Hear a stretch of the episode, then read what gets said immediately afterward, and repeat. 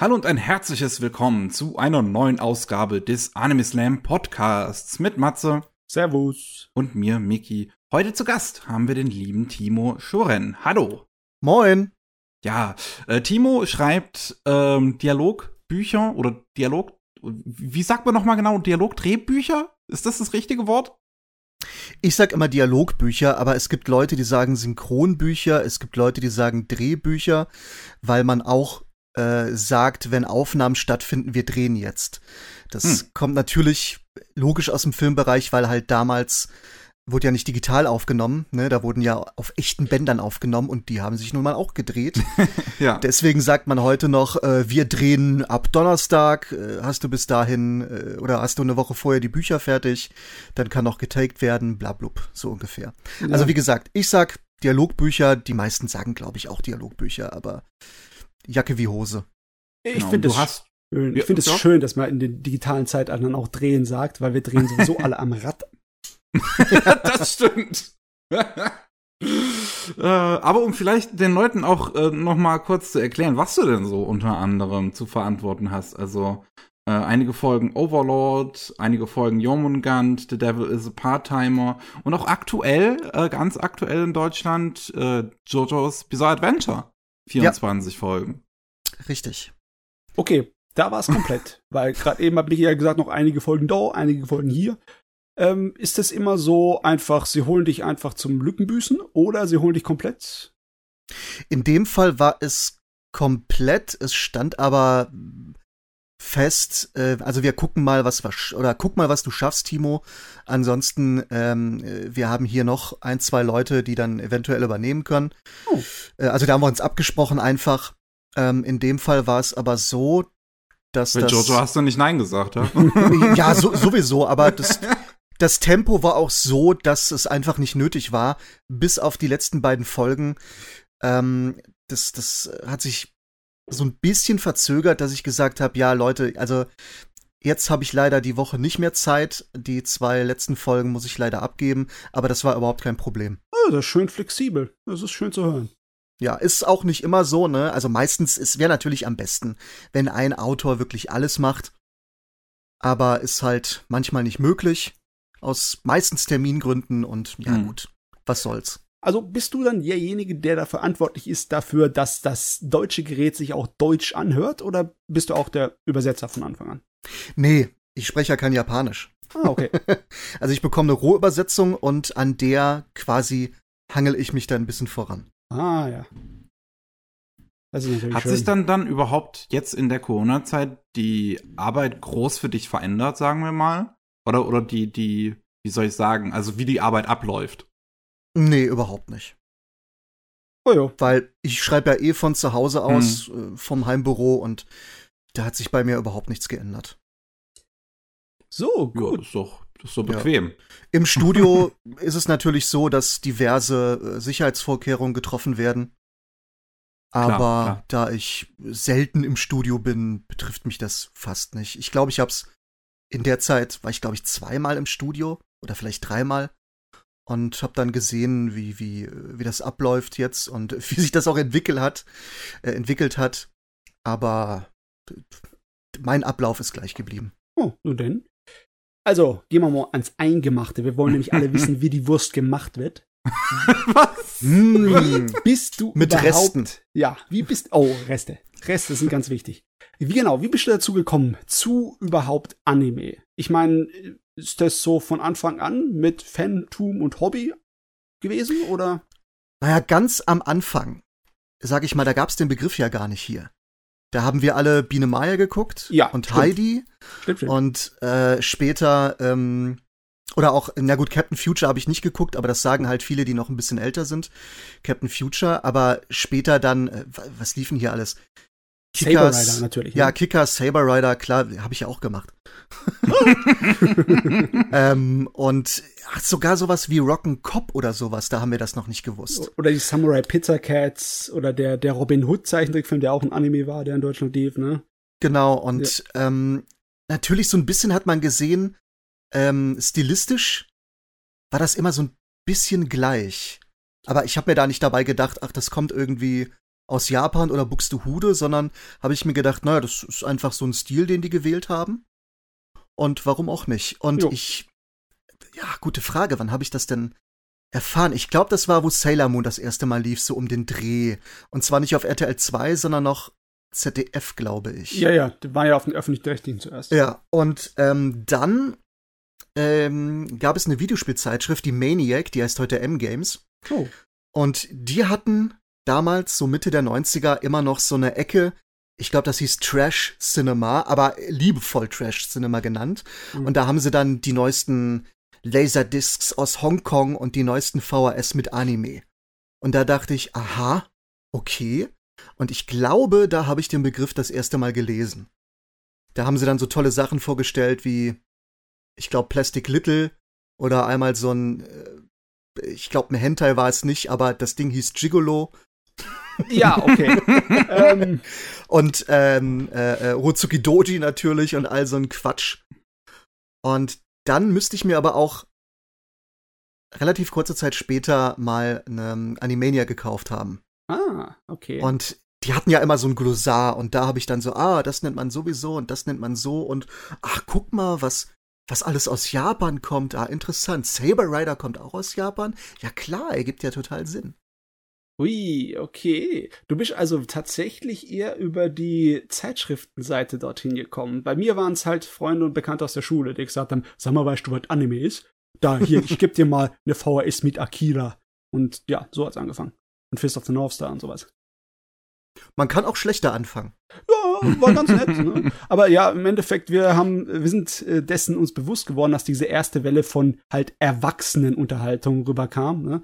Und ich schätze mal, du warst in einem ähnlichen Alter, wo halt äh, die Vorstellung von Zeichentrick aber für Erwachsene ziemlich cool war. Hm, ja. Ja, ja. Das war halt irgendein Kumpel von mir oder Klassenkamerad meinte, ah ja, du guckst auch Anime, geil, das sind die brutalsten Zeichentricksfilme der Welt. Und ich dachte damals schon, ja, aber Heidi gehört auch dazu. ja. Habe ich ihm nicht gesagt, ich wollte ihm die Illusion nicht nehmen, aber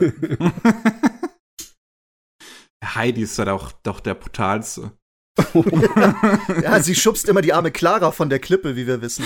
Äh, Dekonstruktion von Heidi. Uiuiui. Oh, mir fällt hier gerade so auf, wo ich hier so sitze. Ich, ich, ich fühle mich ein bisschen fehl am Platz, die alten beiden Männer hier. So bei ihrem Gespräch Ja, über gute da haben wir noch- Zeiten zu stören. Sägespäne gegessen, während wir Akira geguckt haben. Oh, meine Fresse. Es war auf jeden Fall ein komisches Zeitalter. Du musst uns dafür nicht beneiden, Mickey, ja, weil Internet war halt nix, ne? Und äh, VHSen waren halt von kleinen Verlegen vertrieben in Deutschland. Das heißt, du konntest teilweise Ewigkeiten warten, bis dann ein Teil rauskam. Ne? Ich habe zum Beispiel auf den Gunsmith Cats auf den dritten, weiß nicht wie lange gewartet, aber viel zu lang. Jahre, glaube ich. Sind doch nicht normal. Und ja, ja, ist, also heute ist es definitiv besser als ein Anime-Fan. Viel besser. Ja, und vor allen Dingen dann ähm, natürlich VHS-Qualität, ne? Ja. Teilweise grausam. Am besten hast du es noch überspielt gehabt von einer überspielten, von einer überspielten Kassette. ja. Ich habe irgendwo noch eine alte VHS, da habe ich ähm, von der Videothek was überspielt und darauf hatten wir Ghost in the Shell und Fist of the North Star. Ah. Und die Mm. Qualität ist so rotzig. Ich muss die mal raussuchen. Ich bin mal gespannt, wie es aussah. Aber das konnte man damals sich schon kaum angucken. Oh Mann, dass du die VHS noch hast. Also ich habe zwar auch noch ein paar, aber das sind nur die Kauf-VHS. Die aufgenommenen Sachen aus dem Fernsehen, die habe ich so auf billigen Bändern aufgenommen, die haben das nicht überlebt, nicht lange. Aber es lief ja dann relativ schnell was im Fernsehen gegen Ende der 90er, ne? So auf den Kanälen. Da gab's dann so Anime-Nächte, wo die ganze Mhm. Nacht durch waren. Da hat man einfach auf die Aufnahme gedrückt, hat sich hingelegt und am nächsten Tag hat man eine Menge Anime zum Gucken gehabt. Genau, konntest du drei Stunden oder so irgendwas gucken.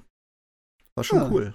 War, hat, hat wie, wie so eine kleine Anime-Bonbon-Tüte, ne? Man weiß nicht unbedingt, was drin ist, weil in der Fernsehzeitschrift stand auch nicht immer alles. Nee.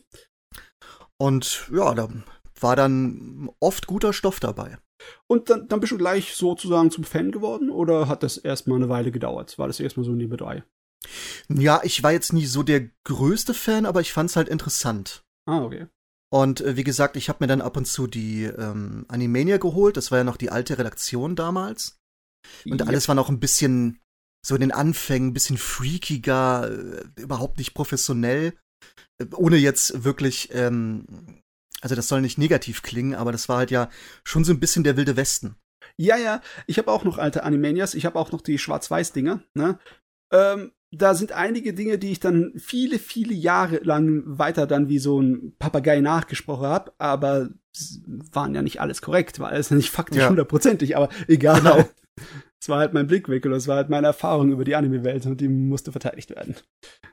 Genau, und ja, dann ging es ja auch irgendwann los, dass im Fernsehen immer mehr gelaufen ist. Also nicht nur jetzt Vox, die Anime-Nächte, sondern dann ging irgendwann die RTL 2-Zeit los. Yes.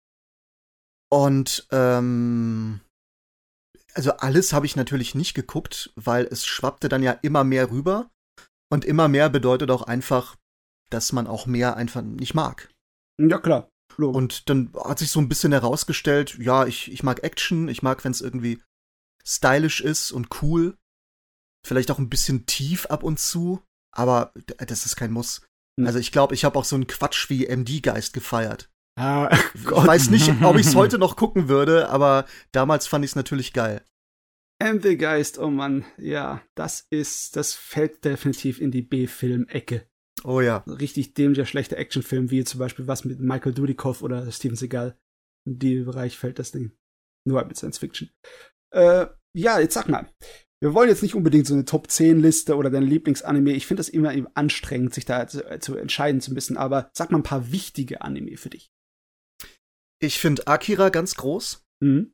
Ähm, den habe ich aber spät zu schätzen gelernt. Also ich habe, glaube ich, als der das erste Mal im Fernsehen lief, das war, glaube ich, Pro 7, da habe ich eingeschaltet, aber irgendwie konnte mich das erst nicht fesseln. Hm, okay. Und das war dann so nach und nach. Dann hatte ein Kumpel, glaube ich, die erste DVD von Warner Brothers gekauft. Und dann haben wir uns das angeguckt. Das fand ich dann ganz cool. Ähm, und als vor ein paar Jahren der noch mal im Kino lief, im Zuge der Blu-ray-Neuveröffentlichung, Mhm. habe ich den auch im Kino geguckt. Das war Oh. schon ganz cool.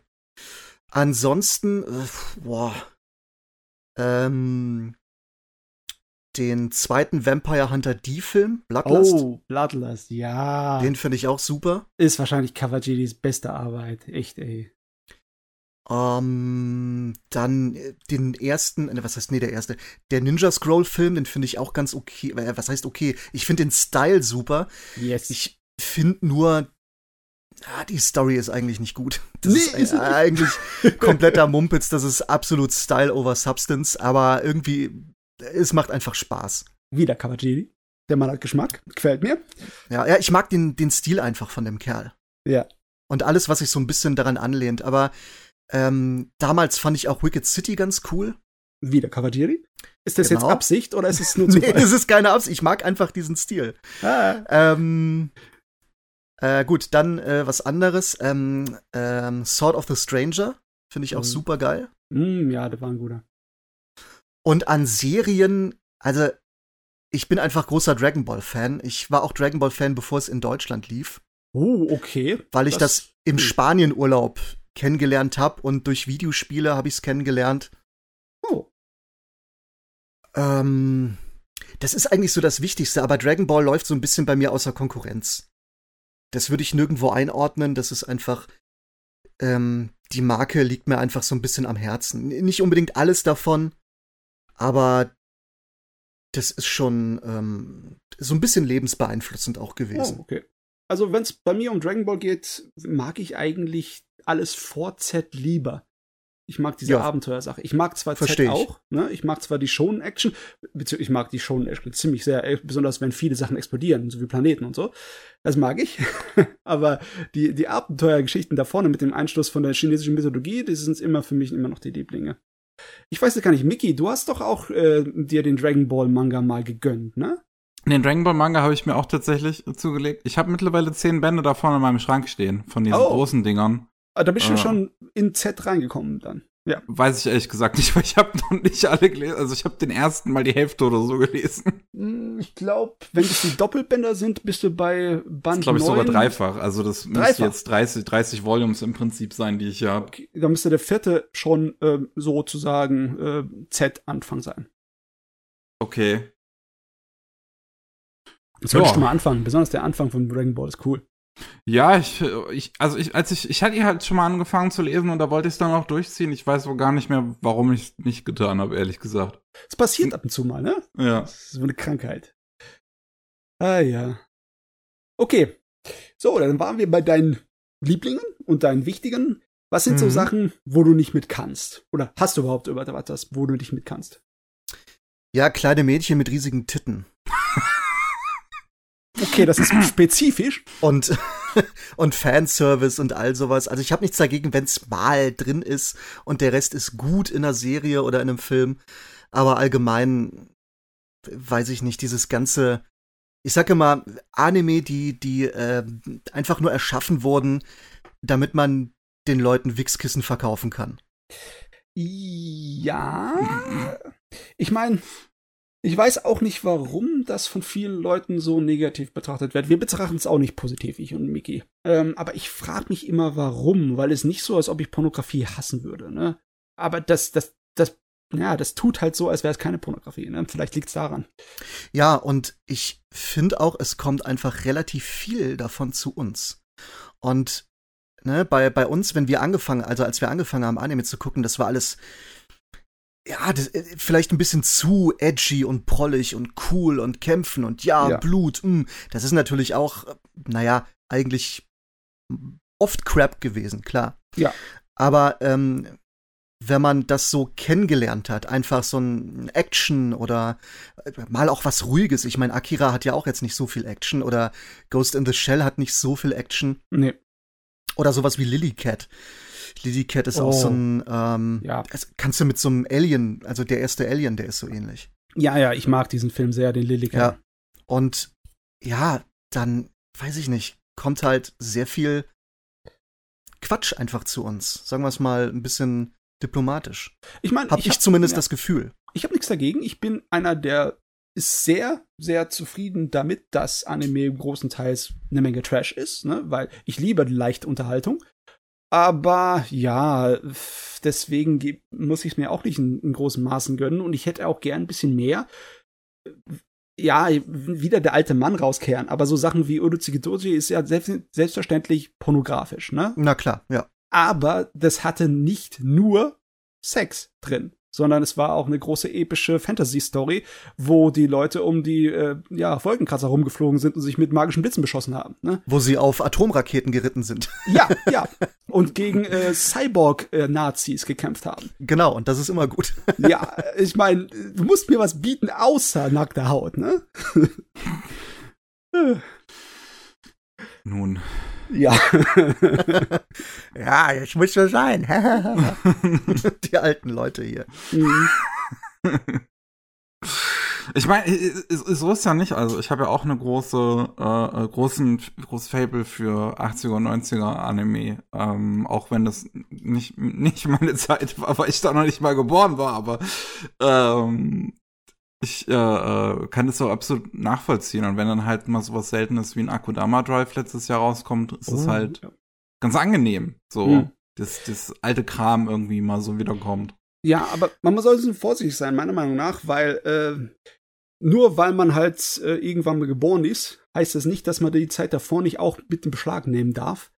Weil, ähm, klar, ich bin zwar in den Anfang der 80er geboren, aber ich war ein kleines Kind für die ganzen 80er durch, ne? Da habe ich nichts verstanden von irgendwie Anime oder von Filmgenuss groß. Trotzdem gucke ich diese 80er Sachen und heb sie in den Himmel. Es ist eigentlich nicht meine Zeit gewesen, ne? Aber, äh, nö, passt. Super. Bin ich voll dafür. Ja, es kommt auch ein bisschen drauf an, ähm, weil auch einfach relativ viel kommt. Da muss man sich einfach ein paar Rosinen rauspicken. Und ich glaube, das funktioniert. Jetzt ist natürlich so, ähm, dass ich in meiner Freizeit jetzt nicht so viel gucke, weil ich einfach oft mit meinem Job so viel damit zu tun habe. Ja, klar. Ja, klar. Und ähm, ich habe jetzt wirklich lange keinen, sag ich mal, wirklichen Scheiß gemacht, das nicht. Aber ähm, bei manchen Sachen, äh, die ich gemacht habe, da denke ich schon, hm, muss das jetzt so sein? Äh, ja, gut, okay, ich, mir muss es ja nicht gefallen. oh, Rosinenpicken ist heutzutage richtig, richtig wichtig geworden bei der Massen an Anime. Ich meine, es ist nicht so, dass früher so, so wenig war aus Japan. Aber wir haben halt nicht so viel abbekommen. Heute kriegt Ja. man ja so ziemlich alles, was produziert wird, ab. Ne? Mir fällt noch ein Genre ein, das ich nicht leiden kann, und zwar Isekai. Isekai. Gar nicht. Oh, das ist ein nices Thema. Und am besten, am besten noch Isekai mit kleinen Mädchen mit riesen Titten. Hm, haben wir doch heute was im Programm? Ich lass mich kurz nachdenken. Oh nein. ähm, ja, vielleicht. Äh, ich habe auch ziemlich auf Isekai geschumpft am Anfang. Ah, jetzt mittlerweile, ja, ich gucke mir eigentlich so ziemlich alle mal kurz ein, weil es ist einfach die Sorte von Trash, die ich, ja, mir gönnen kann. Ist halt Fast Food für die Seele. Ich finde ja das Thema an für sich nicht so dumm und auch nicht uninteressant, aber die meisten sind dann doch, also ich habe keine Ahnung, wie die Originale sind, wie jetzt die Light Novels sind oder die Mangas, aber die Anime-Adaptionen sind, habe ich das Gefühl, oft wirklich dafür gemacht, um sexy Merchandise zu verkaufen. Ähm, Und ja, Light Novels aber auch öfters, ne? Ja, ja, ja, ja. Ja, du ja, recht. schon. Das kann sein. Äh, Ich, ich meine, die wollen alle Geld verdienen, das ist völlig okay. Aber ähm, es kommt mir halt ein bisschen vor, als wenn es wirklich viel ist. Ist es auch. Also dann, dann liest man irgendwie mal, äh, gehe ich mal auf irgendeine Newsseite und äh, dann steht da bla bla bla bla, erscheint der Isekai-Anime von bla bla bla und ich denke mir, okay, alles klar, schließ die Seite wieder. Ich meine, ich habe dazu einige Meinungen, beziehungsweise ich glaube, ich habe heute einen Isekai-Anime, den ich besprechen werde, zu dem ich auch eine Meinung dazu geben kann, besonders weil der Anime an sich inhaltlich äh, nicht viel zu sagen hat. Dann können wir das nochmal aufgreifen, das Thema. Aber ähm, heißt das, du verschmähst auch die, die größeren Namen allesamt? Ja. Okay. Also ist so, so gar nicht so dein Thema so. Nee, aber es ist auch, wie gesagt, weil ich auch nicht so viel Anime dann gucke. Ich Mhm, weiß, mhm. weiß einfach, was mir gefällt. Und das reicht mir dann auch. Okay. Also ich, ich, ich sag ja auch nicht von mir, ich bin jetzt wirklich Anime-Fan, aber ich, ich guck ab und zu wirklich gerne mal was. Äh, ich kaufe mir Merchandise von den Sachen, die mir gefallen. Aber es ist ja auch, also ich habe ich hab so viel Hobbys einfach, ja, klar. dass dieses ganze, also fassen wir mal einfach Nerd als Hobby zusammen. ja, Ne? passt dann, äh, dann, dann habe ich ja alles Mögliche. Ich guck mal hier und da ein Anime, ich guck mal irgendwie ähm, eine US-Serie oder äh, eine US-Zeichentrickserie oder einen Film oder ich hole mir Comics. Videospiele sind ganz groß bei mir. Mhm. Ähm, Actionfiguren und das ist alles so viel, da habe ich dann auch nicht die Zeit, mich, sag ich mal, auf irgendwas von diesen mh, von diesen Sachen zu konzentrieren. Yep, nachvollziehbar. Ich sag dir eins, wenn ich das nicht hier für den Podcast machen würde, würde ich auch viel weniger Anime schauen. Hat Gutes und Schlechtes, logischerweise, ne? Also kommst du heute zu uns mit einer kurierten Liste. Nur die Sachen, die du hier rausgepickt hast. Eieiei. Schön, schön. Gut, dann ich schätze mal, sollten wir anfangen damit, oder? Wollen wir direkt mit dieser Liste anfangen? Ich weiß nicht. Äh, ja, normalerweise lassen wir den Gast zumindest einen zuerst machen, oder? Ja, klar. Ja. Gut, gut. Was hast du denn so dann in, in letzter Zeit geschaut, Timo? Fang mal an.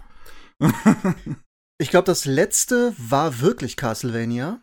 Okay, da fangen wir gleich mit dem Brocken an. gerne, gerne. Also das, das war sogar doch, das war wirklich, also selbst wenn ich jetzt die Arbeit mit einfließen lasse, war das letzte Castlevania. Oh, Castlevania. Ich schätze mal, deine ähm, Erfahrung mit Castlevania war positiv. Ja. Ich ich würde auch mal geil sagen, ne? Die Person, die daherkommt und sagt, Castlevania ist ein Scheiß, die würde ich mittlerweile hier mit der Axt hinterhergehen. Aber ich hatte auch keinen besonders guten ersten Eindruck von Castlevania. Ne? Ich habe irgendwo mittendrin in der Episode reingeschaut und ich fand das irgendwie ähm, wirr und banal und die Dialoge komisch geschrieben. Und dann habe ich ausgerechnet am Tiefpunkt der ganzen Serie eingeschaltet. Meiner Meinung nach zumindestens. Und der Rest von der Serie ist absolut um, umwerfend. Und der Tiefpunkt ist auch nicht so schlimm, wenn du ihn im Kontext, im Kontext siehst. Aber ja, Castlevania. Das ist jetzt heilige Scheiße. Jetzt haben die da so eine richtig gute Videospiel-Anime-Fassung daraus gebracht, wo sich eigentlich der Rest der Welt dran messen muss. Oder? Sag ich da zu viel? Ja, wobei natürlich, äh, also ich finde nicht alles super. Und äh, davon abgesehen bietet die Serie natürlich auch ein paar Angriffspunkte. Mhm. Du hast zum Beispiel gerade die Dialoge angesprochen, die sind einfach nicht jedermanns Sache. Das ist, äh, das ist halt Warren Ellis. Und Warren Ellis liebt einfach das Wort fuck. fuck you, fuck me, äh, fuck off, fuck hier, fuck da. Alles Glaub- ist ficke facketastisch. Da habe ich nichts dagegen. Aber ich habe gemerkt, dass einige Leute dagegen haben, äh, etwas dagegen haben, wenn sie relativ oft sich halt hinsetzen und dann philosophieren, so zwei Charaktere. Aber ich, ich muss sagen, ich habe das genossen. Ich genieße auch Tarantino-Dialoge, wenn sie dann schwatzen, zehn Minuten lang ohne Unterbrechung. Schon, aber es kann doch durchaus mal ein bisschen viel werden. Ja, ja, ja. Ein bisschen. Die Serie fühlt sich ja durchaus in vielen Momenten, halt wenn es zu diesen Schilderen kommt, sehr Tarantino-esk an, Ja, finde ich. ja, ja. Okay, also, Castlevania. Definitiv einer der besten Anime, den ich in letzter Zeit geschaut habe. Also Und- Staffel 4, ganz ehrlich, wahrscheinlich das Beste, was ich jemals gesehen habe. Uiuiui, ui, so weit sitzt bei dir oben. ich, ich, ich, ich war sprachlos. Also gerade bei zwei Folgen, von denen man sich vielleicht denken kann, welche das sind, da hat's mir komplett die Spur weggeschlagen. Ich schätze mal Camillas Kampf, ne? Yes.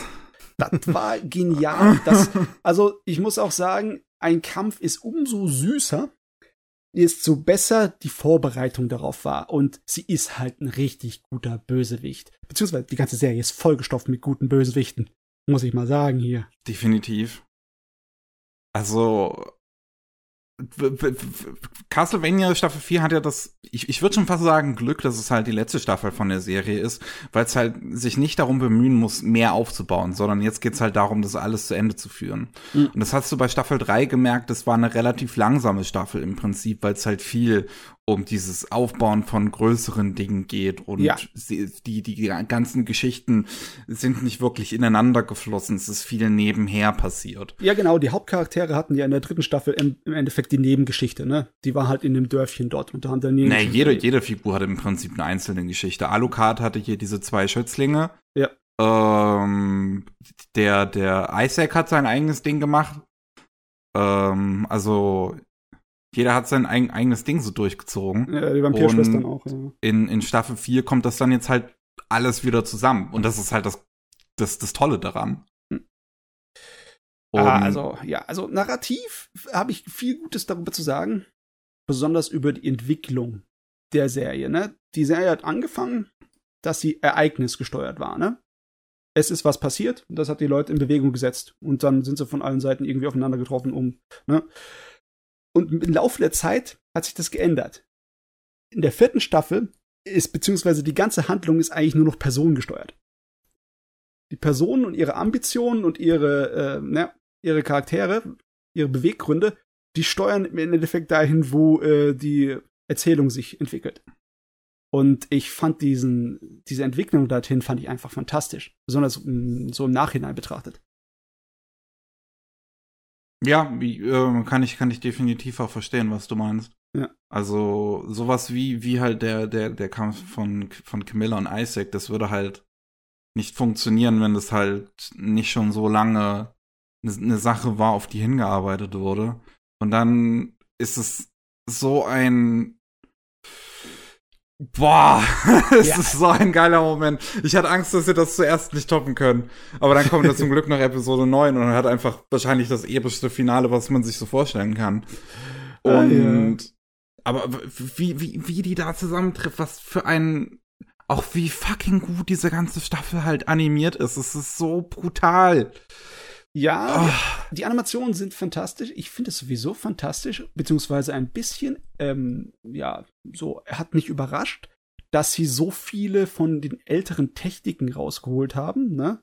Von diesen Impact Frames, diesen kurzen weißen Einsatzbildern. Ich liebe das, wenn die das machen, ja. Ja, das ist halt äh, so ein bisschen aus der Fasson geraten, weil es da auch Probleme gab mit Epilepsie. Ne? Das wurde in, Okay. teilweise, in 80er und 90er Anime war das teilweise ein bisschen exzessiv verwandt und dann gab es irgendeine Pokémon-Episode, die dann äh, einen kleinen Skandal ausgelöst hat, weil halt epileptische Anfälle dadurch ausgelöst wurden und seitdem wird das besonders im japanischen Bereich viel weniger gemacht. aber das Ding sieht halt auch aus wie so ein monströses Monster aus Mitte der 90er Film- und OVA-Zeiten, ne? Die Qualität der Zeichnungen, wie viele Schattierungen und Highlights, wie viele Glanzlichter da drin sind in einigen Dingern. Das ist echt schmackhaft, echt lecker. Oh ja. Timo, wie geht's dir denn mit der vierten Staffel? Ich fand die gut. Hm. Ja, ne, ich, fand sie, ich, fand, ich fand sie sehr gut, aber ich fand sie nicht übermäßig gut. Es hängt ein bisschen damit zusammen, äh, dass ich es ein bisschen schade finde, dass die sich sehr stark von den Spielen gelöst haben. Mm, okay. Andererseits. Das stimmt schon, die Förderstaffel hat halt im Prinzip dann nichts mehr mit den Spielen zu tun. Ja, andererseits ist es natürlich auch schön, dass es einfach ein Ding für sich ist. Ähm, schade finde ich, also ich will jetzt nicht spoilen, oder spoilern wir? Oder spoilern wir? Mickey, Mickey. Ich meine, wir reden mittlerweile halt über die vierte Staffel. Ne? Wir haben in dem Podcast zuvor über die anderen Dinger geredet. Ich finde schon, dass wir spoilern können. Ja, okay. Liebe Zuhörer, wir kennen keine Gnade. Ja, es wird gespoilt, es sind Timecodes wie immer in der Beschreibung. Jawohl. Okay, also ich finde zum Beispiel, sie haben sich ein bisschen, äh, also klar, es ist die letzte Staffel, aber sie haben ja gesagt, sie wollen vielleicht noch eine Geschichte in der gleichen Welt erzählen oder sonst was. Mhm. Aber ähm, eine richtige Fortsetzung haben sie sich ja so ein bisschen verbaut. Dadurch, dass, wie auch immer, Dracula und seine Frau wieder leben. Äh, ja, was war das überhaupt? Das wurde ja, nicht erklärt. Genau, es wurde überhaupt nicht erklärt, aber man, ich meine, Dracula, der war ja jetzt nicht wirklich der abgrundtief böse, was ich gut finde. Der hatte einen richtig schönen Charakter. Aber jetzt ist er ja wirklich lammfromm. Er hat seine Frau wieder und hegt überhaupt keinen Hass gegenüber den Menschen. Mhm. Und nun ja, aber in der Castlevania-Saga geht es halt darum, Dracula auf die Fresse zu hauen, weil der immer wieder belebt wird. Ja. Und das haben die sich so ein bisschen verbaut. Eigentlich, aber, ja. aber es ist natürlich auch irgendwie äh, für die Serie an sich ein halbwegs gutes Ende. Also wenn sie jetzt sagen, dass sie vorhaben, aber knallhart und eisern nichts mehr zu machen in diesem Castlevania, dann hätte ich das Ende weitaus besser gefunden. So ist es so, ne, eigentlich würdest du erwarten, dass es dann heißt, ja, wenn wir eine neue Serie machen, dann halt in irgendeiner nächsten Generation, die 30 Jahre nach dieser Geschichte spielt, ne? Und was dann mit Dracula am Ende der Serie passiert ist, diese dunkle Todesmagie, die sie angewendet haben und ihn versucht haben zurückzubringen, das hat Auswirkungen und Konsequenzen. Das muss man später noch ausbaden. Die Suppe ja. muss ausgelöffelt werden. Aber das machen sie ja nicht, ne? Genau. Es ja. kann natürlich immer irgendwas passieren. Die beiden leben wieder da kann jede Menge passieren, aber das würde ein bisschen dieses Ende jetzt auch kaputt machen. Ja. Also wenn die Autoren sich jetzt, sage ich mal, einen Grund aus dem Arsch ziehen müssen, damit Dracula wieder böse ist, das finde ich ein bisschen undankbar. Ja. Okay, aber das ist alles noch nicht passiert, ne? Wir haben noch keine Fortsetzung. Genau. Ja. Ähm, schade fand ich auch, Staffel 3 hat zwar sehr viel auf den Weg gebracht, was dann in Staffel 4 zu Ende gebracht wird, aber der Oberbösewicht wurde nicht richtig auf den Weg gebracht. Der wurde nicht mal angeteased in Staffel 3. Das stimmt, der ist ja alles nur in Staffel 4, ne? Genau, ich mein, und das finde ich auch schade, dass Staffel 3 im Grunde, naja, kein Lückenfüller ist, aber das ist so eine, ja, so eine Vorbereitungsstaffel. Ja. Und das ist schön und gut, aber ausgerechnet der Oberbösewicht, der wurde nicht vorbereitet. ist irgendwie schade, ne? Den ja, ist ihm wahrscheinlich erst eingefallen zur Staffel muss man muss auch sagen, ich finde, diese große Oberbösewicht hier in, in der vierten Staffel ist schon so ein bisschen das Gefühl, dass sie den wirklich noch so, so mit eingebaut haben, als sie dann halt gemerkt haben, okay, das wird jetzt die letzte sein. So ein bisschen fühlt er sich an, weil er auch nicht so viel Screentime irgendwie bekommt. Und ich kann mir, ich kann mir durchaus vorstellen, vielleicht sogar, dass das, dass das tatsächlich passiert ist. Immerhin ähm, sollte man vielleicht auch dazu sagen, Warren Ellis ist letztes Jahr ähm, im Sommer 2020 sind irgendwie über 60 äh, Accusations gegen ihn gekommen wegen mhm. toxischen Verhältnissen am Arbeitsplatz. Ich glaube teilweise ja. sexuelle Belästigung, Machtmissbrauch. Ähm, also soll wohl kein so angenehmer Typ sein. Und dann haben sie ihn rausgeworfen. Aber die Staffel hat natürlich trotzdem seine Skripte mit mitunter benutzt, weil dafür die Serie einfach schon viel zu weit in Produktion war. Die, die Sache ist, dass, dass ich mir durchaus vorstellen kann, dass sie das halt noch so eingefädelt haben und dass das überhaupt erst dadurch jetzt entstanden ist, dass das die letzte Staffel sein soll, weil er halt ein Arschloch ist. Also Ja. der Autor. Ich weiß nicht. Also, ich kann nur sagen, was ich gesehen habe und was ich gesehen habe, hat mir gefallen. Besonders, weil ich das hab, ich hab sowas von nicht kommen sehen. Die haben den Charakter, den Bösewicht, gut eingefädelt. Das Und fand ich auch- Ja. Also das, das war ja auch einerseits gut. Also ich finde schade, dass er nicht angeteased wurde in der dritten. Ja. Aber einerseits war es eine schöne Überraschung. Und selbst eigentlich wird's im Trailer verraten, aber ehrlich gesagt, ich hab's wieder vergessen gehabt. Und ich habe dann die äh, Staffel gesehen und ich habe das nicht mehr so richtig auf dem Schirm gehabt. Selbst wo er ja in irgendeiner Folge wurde ja noch mal über ihn geredet. Ja, ja, klar. Wurde angeteased, ne? Genau, und, und dann, dann dachte ich, oh, oh, oh, bringen Sie ihn, bringen Sie ihn wirklich, bringen Sie ihn endlich. Und dann kommt er aber ganz am Ende und äh, Überraschung, es ist Varney, Varney from London. Oh, ich finde es so geil. Der wurde von Malcolm McDowell gesprochen. Das Malcolm McDowell ist so gemacht. mega. Ich muss auch immer lachen, wenn ganz am Ende, wenn er dann in seiner wahren Gestalt ist und dann, dann äh, verhöhnt Trevor ihn und er nur, I was here upon the first light of humankind. I, I was to feed upon your little fuckers. und ich musste so lachen. Das ist wunderbar. Das ist absolut wunderbar. Ich, ich muss wirklich sagen, also auch als ich das gesehen habe, dann danach, es ist mir schwer gefallen, das noch wirklich so großartig in Worte zu fassen, weswegen ich das so sehr mag. Das ist, glaube ich, umso mehr man etwas mag, umso schwieriger wird es dann auch ab einem gewissen Punkt, diese Begeisterung darüber Ja. Ja. äh, entsprechend wiederzugeben. Und halt Da ganz, man- und, ja. und, und wie gesagt, ich kann es halt nicht anders ausdrücken, als das ist wahrscheinlich eine der besten Serien und auch Finalen, die ich jemals gesehen habe. Weil gerade das, das, mir diese vierte Staffel so viele Gänsehautmomente gegeben hat. Und, und das Finale so ein unglaublicher Bombast war, wo, wo mir kein auch nur ansatzweise Vergleich zu einfällt, wo ich mal dasselbe gefühlt habe auf diese Art und Weise. Also es ist die Serie ist halt in vielen Bereichen sehr gut, meiner Meinung nach. Sie hat gute Dialoge, sie hat gute Charaktere, die Welt ist gut geschrieben, die Animationssequenzen sind eine Maßlatte für so eine Arbeit. Ist der Wahnsinn, wie gut und wie detailreich das gezeichnet ist. Und Absolut. Die, die, besonders weil die eine Menge äh, von dem klassischen japanischen Stil wirklich mit Ehre und mit Respekt behandeln. Da ist so viel Limited Animation drin, die wirklich limitiert sind. Also wirklich geringe äh, Ja. Bilder pro Sekunde, aber trotzdem sieht super Und das fällt aus. einem teilweise ja nicht mal auf, irgendwie. Ja, weil es einfach gut äh, Ja. die Kämpfe komponiert sind und äh, gut gezeichnet ist, dann ist es die und richtige sehr Sorte vieles mehr. Ja. Sehr, sehr vieles mehr. Massenweise die, die handgezeichnete Bewegungsunschärfe ist dick drin. ja. Und der Kontrast zwischen den Szenen, die halt dann viel Limited haben und Szenen, die dann halt voll mit 24 Bildern pro Sekunde laufen, das ist auch herrlich und wunderschön. Und ja, ähm, allein wenn du mit dem Sakuga hier dir einen, äh, einen Genuss haben kannst, dann kannst du die Serie sowas von gucken. Da brauchst du noch Ja. nicht mal den Inhalt wissen. Das ist wunderbar. Ach Ja. ja. Fein, gut gemacht. Exzellent. Ich meine, über Netflix haben wir ab und zu mal nicht so viele gute Wörter übrig, ne? Also nicht so viele gute Federn lassen wir daran. Aber wenn sowas wie Castlevania immer mal wieder dabei ist, dann kann Netflix von mir aus auch seine halbes Dutzend Durchschnittsserien rausballern. Dazwischen, das verzeih ich ihnen. dann. Es kann ja nicht immer nur alles das Beste sein. Nee, Muss leider. man auch dazu sagen. Ah, jo. Ja, ähm, Miki, du hast auch Jaske gesehen, ne? Ja. Ja. War ich ein bisschen enttäuscht. Okay, also wir haben beim letzten Mal tatsächlich relativ positiv im Podcast drüber geredet, aber wir können ja mal auch mal eine Meinung einholen, die den jetzt nicht so gut fand.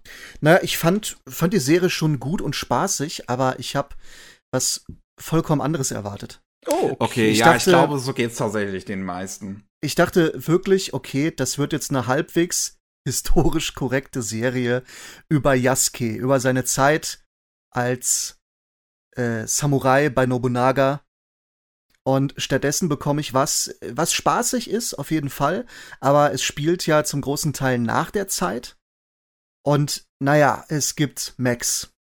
Und Magie. Magie und Ninjas und äh, das ist alles ganz gut, aber ich frage mich ehrlich, warum ist Jaske da drin? Also das könnte irgendeine Samurai-Mech-Serie sein. Ja. Die, es spielt überhaupt keine Rolle, ob es mit Yasuke ist oder mit äh, Hattori Hanzo oder was weiß ich. Es ist vollkommen egal. Und das ich glaube, die Besonderheit da drin sehr ist halt, schade. dass es sich auch nochmal extra vermarkten lässt, dass man halt den schwarzen Samurai nimmt. Hm. Ja, Ich das kann sein, aber dann, also sie hätten auch einfach, sage ich mal, eine Geschichte über Yasuke machen können. Ich meine, Timo, wo du vorhin Sword of the Stranger erwähnt hast, das erste Mal, weil ich davon gehört habe, habe ich gedacht, oh, macht ihr sowas wie Sword of the Stranger, nur mit halt dem schwarzen Samurai?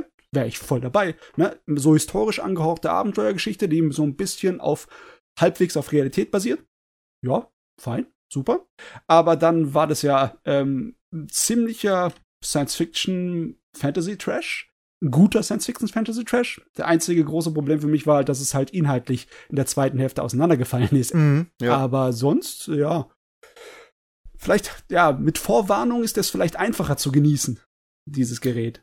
Ja, also, ne, wie gesagt, ich hatte Spaß, aber ich habe was vollkommen anderes erwartet und finde, es hätte einfach diese Figur nicht gebraucht. Du hättest irgendwen nehmen können, äh, dir irgendjemanden aus dem Hintern ziehen, vollkommen egal. Das wäre immer noch spaßig gewesen. Und ja, naja. Es ist Vielleicht- kein Samurai Champloo Nachfolger. Wir brauchen Nee. einen Samurai Champloo Nachfolger. Es ist auch kein Ninja Scroll Nachfolger oder Nee. sonst was. Es, ja, es ist unterhaltsam. Es gibt viel Schlechteres. Ist okay. Muss ich aber dazu sagen, in vielen Bereichen erinnert es mich an alte Kawajiri-Sachen wie Ninja Scroll, besonders im Monster- und Gegnerdesign. Ja, das Die schon, könnten- ja. Ja, die könnten direkt da so rausgekommen sein aus so einem Gerät. Naja. Gut, ähm, ich würde sagen, ich ma mach mal weiter. Yes. Ich habe auch ein paar Sachen zu mir äh, äh, genommen.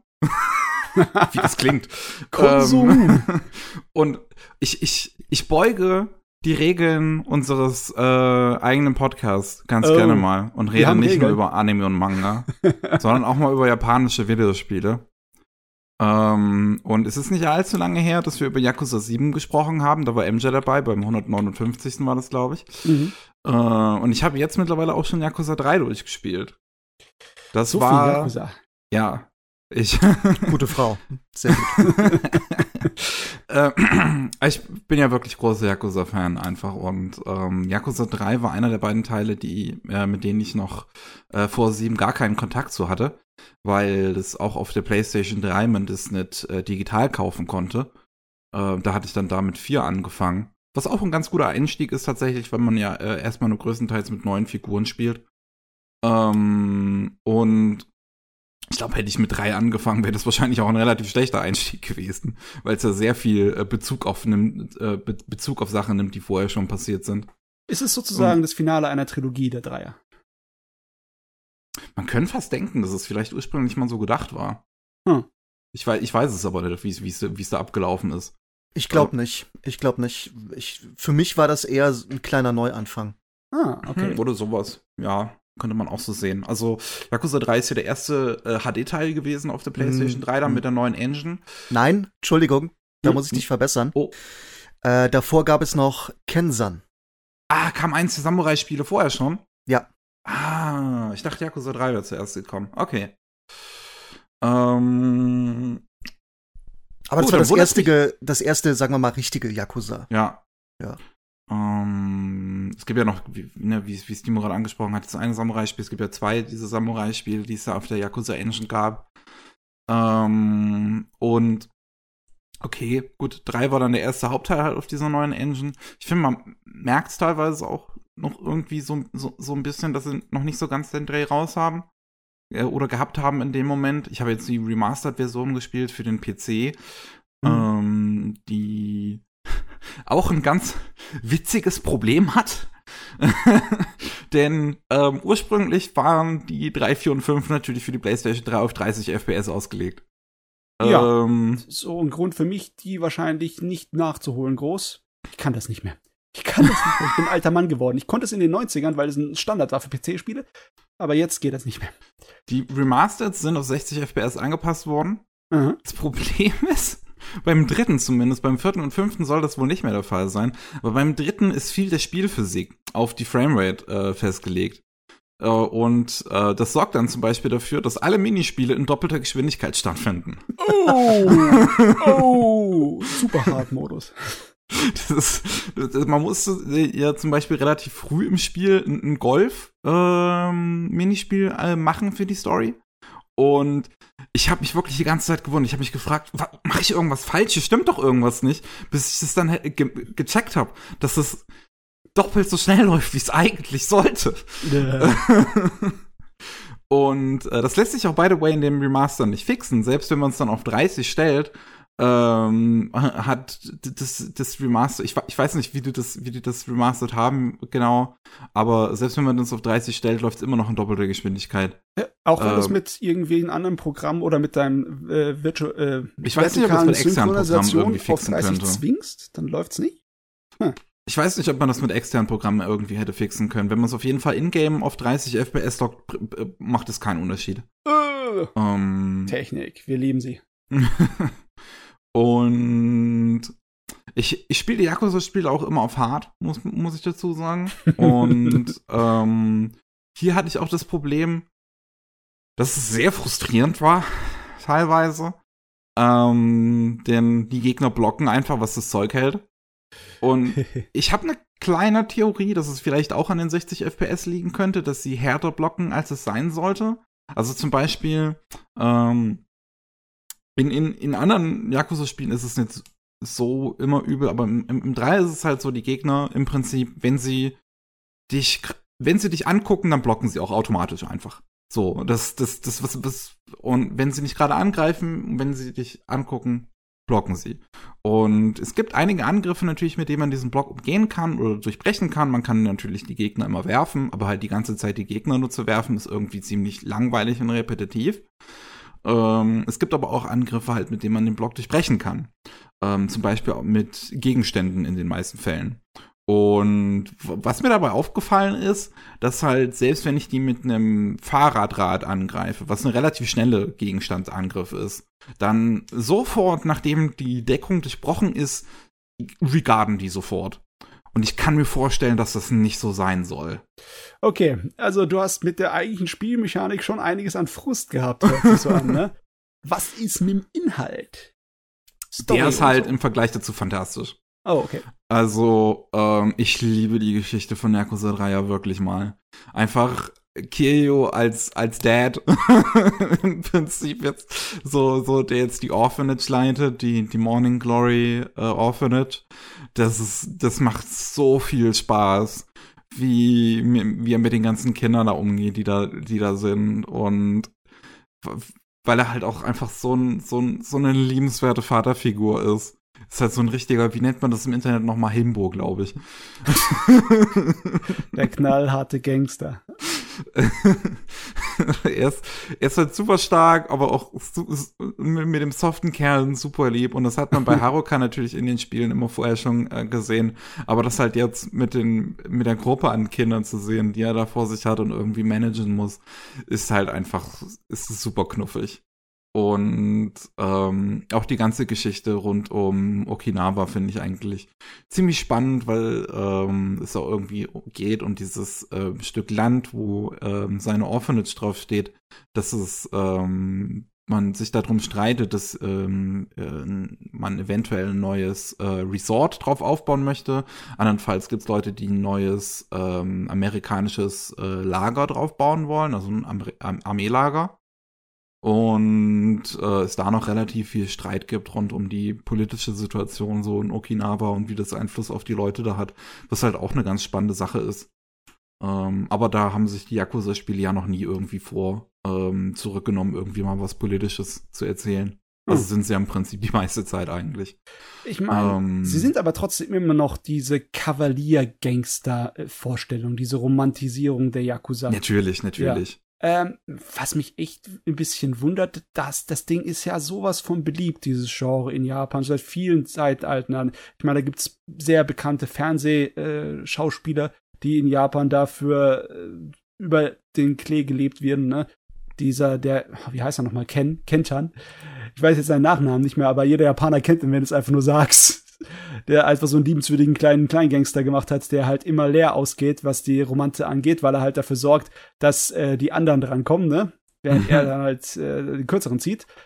Ah, Und sowieso alle möglichen Yakuza-Fuzis. Nur in Anime-Bereichen sind es eigentlich immer nur diese Jugendgangs, die dann sozusagen versuchen, das nachzuahmen, diese äh, romantisierte Yakuza-Ästhetik. Ne? Mhm. Aber so, so große Yakuza-Geschichten weniger, ne? Deswegen es, muss man sich halt das entweder durch japanisches Fernsehen oder durch die Spiele zu Gemüte führen, so eine Sorte von Story, ne? Ich würde halt echt gern Yakuza als Anime sehen. Es würde auch einfach so gut funktionieren. Also wenn die das erste Spiel in 24 Episoden, es müssten wahrscheinlich nicht mal 24 sein. Es würde wahrscheinlich sogar in 12 passen. Hm. Ähm, wenn die das erste Spiel in eine TV-Anime adaptieren würden. Es würde super funktionieren. Also, Ist das nicht so lang? Ich habe gedacht, die wären so lang wie so ein durchschnittlicher GTA. hm, also ich, ich habe jetzt mit drei nur 30 Stunden verbracht. Und Nur. hätte ich mich nicht die ganze Zeit mit den, mit den ähm, Nebengeschichten rumgeschlagen, wären es wahrscheinlich von von der Hauptstory auch nur so 12 oder 13 Stunden gewesen. Ähm, also auch das erste hat eine relativ übersichtliche Geschichte im Prinzip. Es kommt auf die Spiele halt an. Yakuza Zero ist halt super umfangreich. Ähm, aber jetzt eins, zwei und drei noch nicht so sehr. Okay. Okay. Timo, du bist auch mit den Yakuza-Spielen vertraut? Mhm. Ja, kann man sagen. Vertraut ist ein kleines Wort. Ja, weil ich bin da ein bisschen draußen. Ich als alter PC-Zocker habe wenig von den Konsolen gezockt, was also auf den Konsolen größtenteils lange Zeit exklusiv war.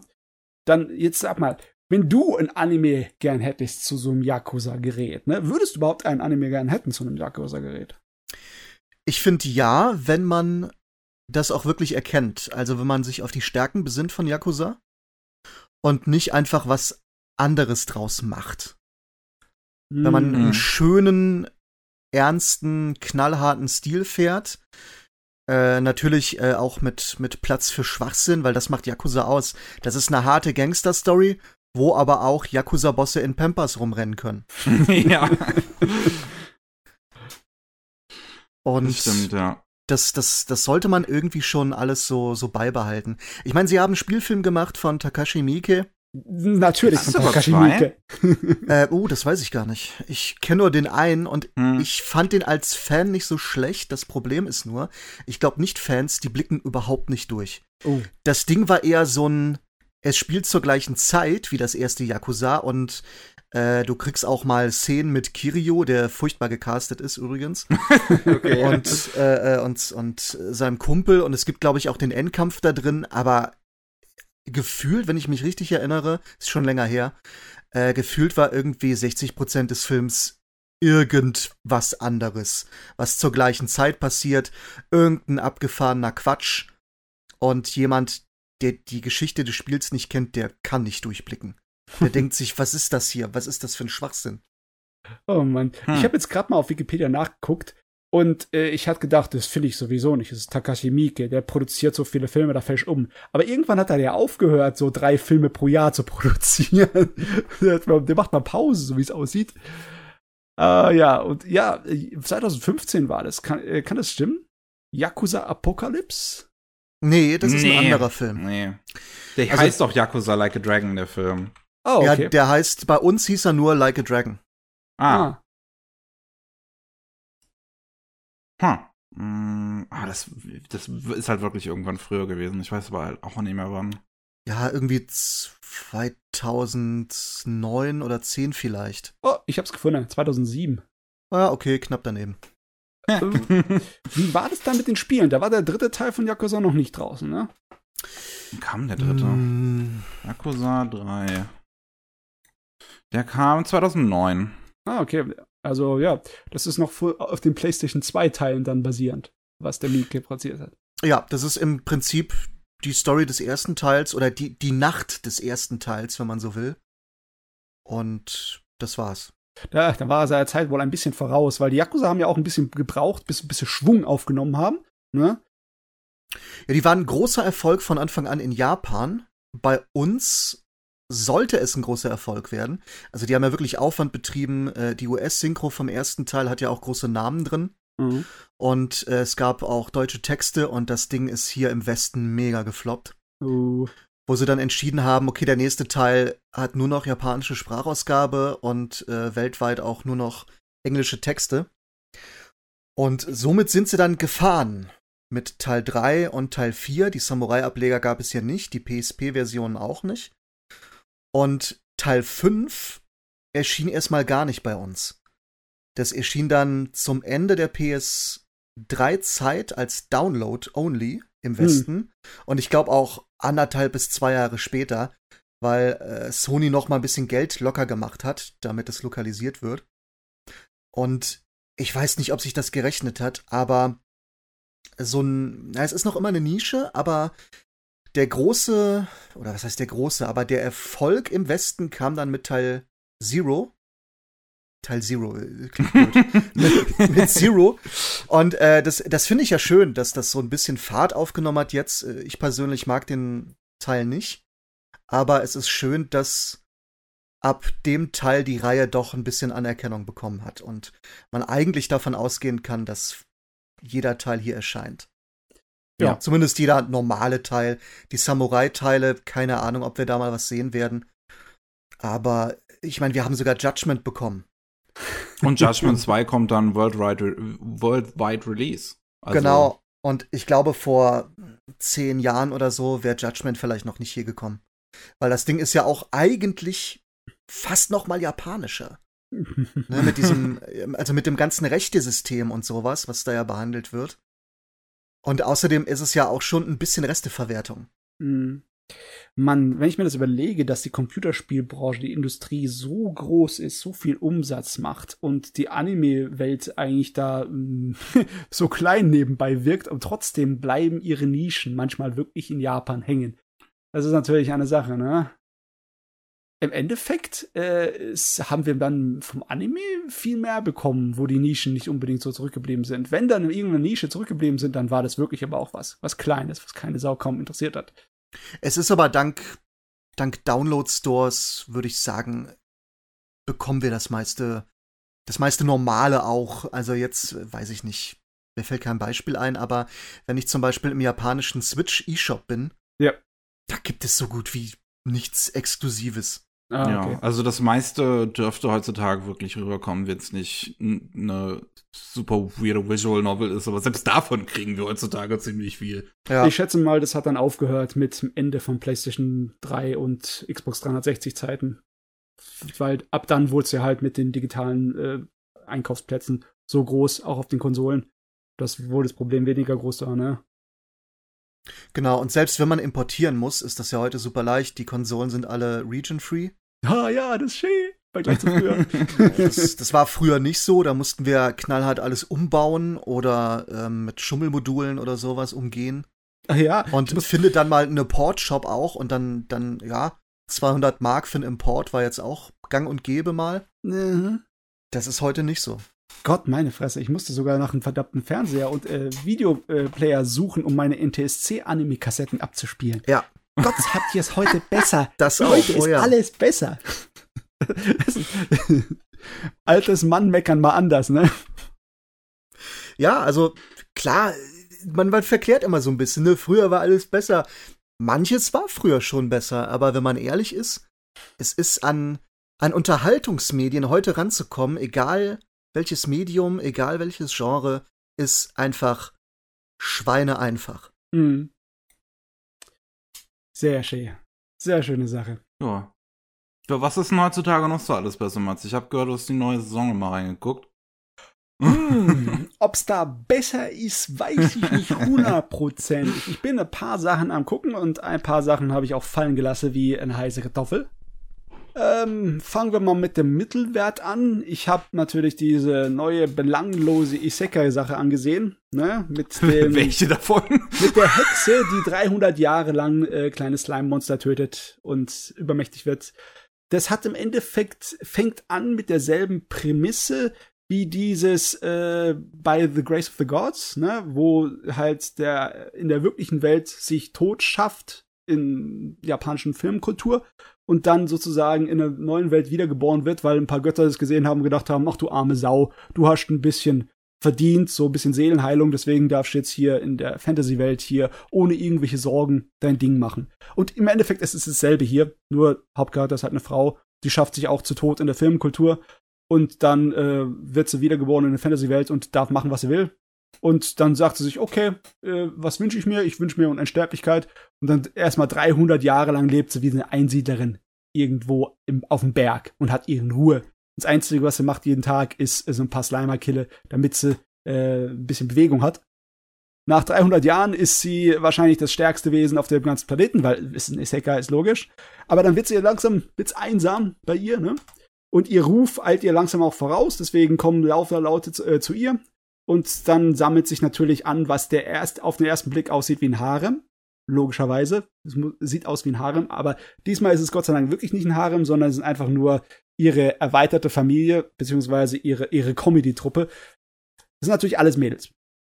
Da ist kein Kerl weit in Sicht, nirgendwo.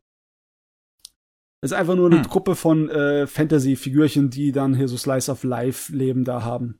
Und es ist sehr belanglos, es ist äh, sehr angenehm zu gucken, nicht besonders langweilig, nicht besonders aufregend. Es ist halt so. Wie weit hast du es denn geschaut? Weil ich habe gelesen, die letzten zwei Folgen sollen wirklich absolutes Sakura-Fest sein. Hä? Okay. Ja. Ich glaube, ich habe es dahin geschaut, wo sie auf eine Drachenhochzeit eingeladen wird und dann so ein äh, verfeindeter Drachenclan herkommt und sie verpasst, verpasst den paar Ohrfeigen.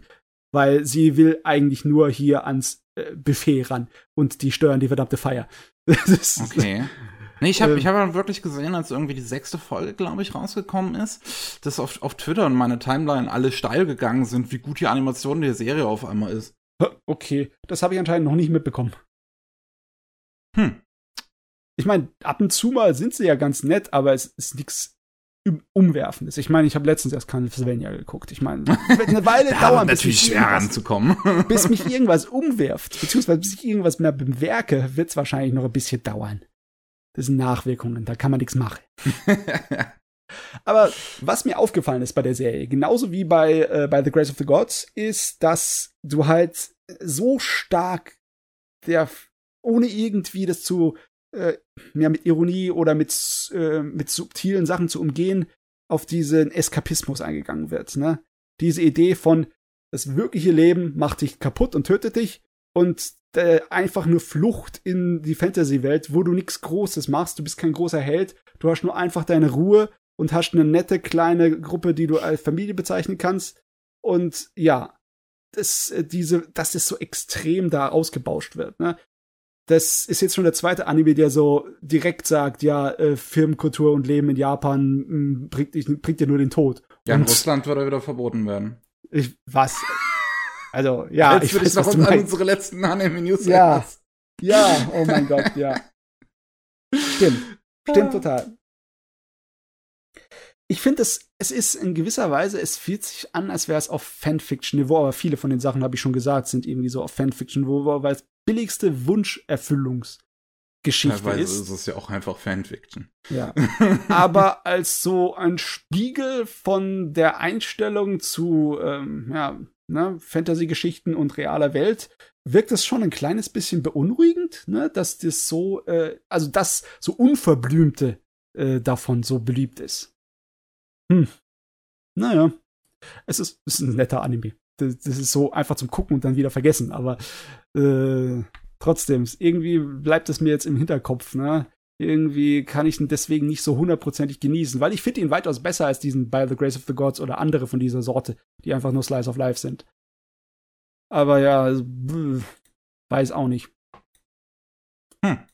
Ich meine, das ist die Sorte von äh, äh, Isekai, die du wahrscheinlich niemals gucken würdest, oder Mickey? Weil pff, das ist ja, ja, unwichtig. Also kann ich, kann ich dir jetzt, kann ich, kann ich dir jetzt so nicht sagen. Wahrscheinlich, wahrscheinlich eher nicht. Also. Ja, ich meine, es ist noch nicht mal Yuri-Bait drin. Es sind zwar ein Haufen süßer Mädels, aber kein bisschen Yuri-Bait. Weißt du, jetzt, ja, jetzt hast du mich nicht. So. Jetzt hast du das, das, Gegenteil von du hast mich so. Ich hatte nicht unbedingt vor, dich zu, zu holen damit, aber. Äh, oh Mann. Ich weiß auch nicht, die gehen wirklich arg auf Nummer sicher manchmal. Ich meine, so kann man seine Brötchen auch verdienen, schätze ich. Tja, kann, kann gut sein. Ja. Ich meine, es scheint ja, scheint ja anzukommen. Ich meine, äh, es ist war auf jeden Fall besser als äh, mein Erlebnis mit Tokyo Revengers. Das hatte ich eigentlich gedacht, wäre voll mein Ding, ne? Oh, Okay. Weil Jugendbanden, oh yeah. Aber ich konnte einfach nicht mit den Charakteren. Aha. Also, Also ich, also ich kenne jetzt wirklich viele, die, die auf den abgehen. Es war vielleicht einfach nur, ich war in der falschen Stimmung für den Anfang. Ich habe das einfach in den falschen Hals bekommen. Aber der Hauptcharakter ist die Sorte von Person, die einfach nur Herz ist und null Hirn. okay. Aber wirklich null Hirn. Und das null Hirn war mir diesmal da zu viel, ja. Ich habe mir einfach nur gedacht, dieser verdammte Vollidiot, den muss ich jetzt die ganze Serie zugucken, wie er versucht, mit dem Kopf durch die Wand zu gehen. Mit, äh, ist zwar sehr ehrenhaft, ne? Sehr großer Kavalier, aber Gott geht mir auf den Sack.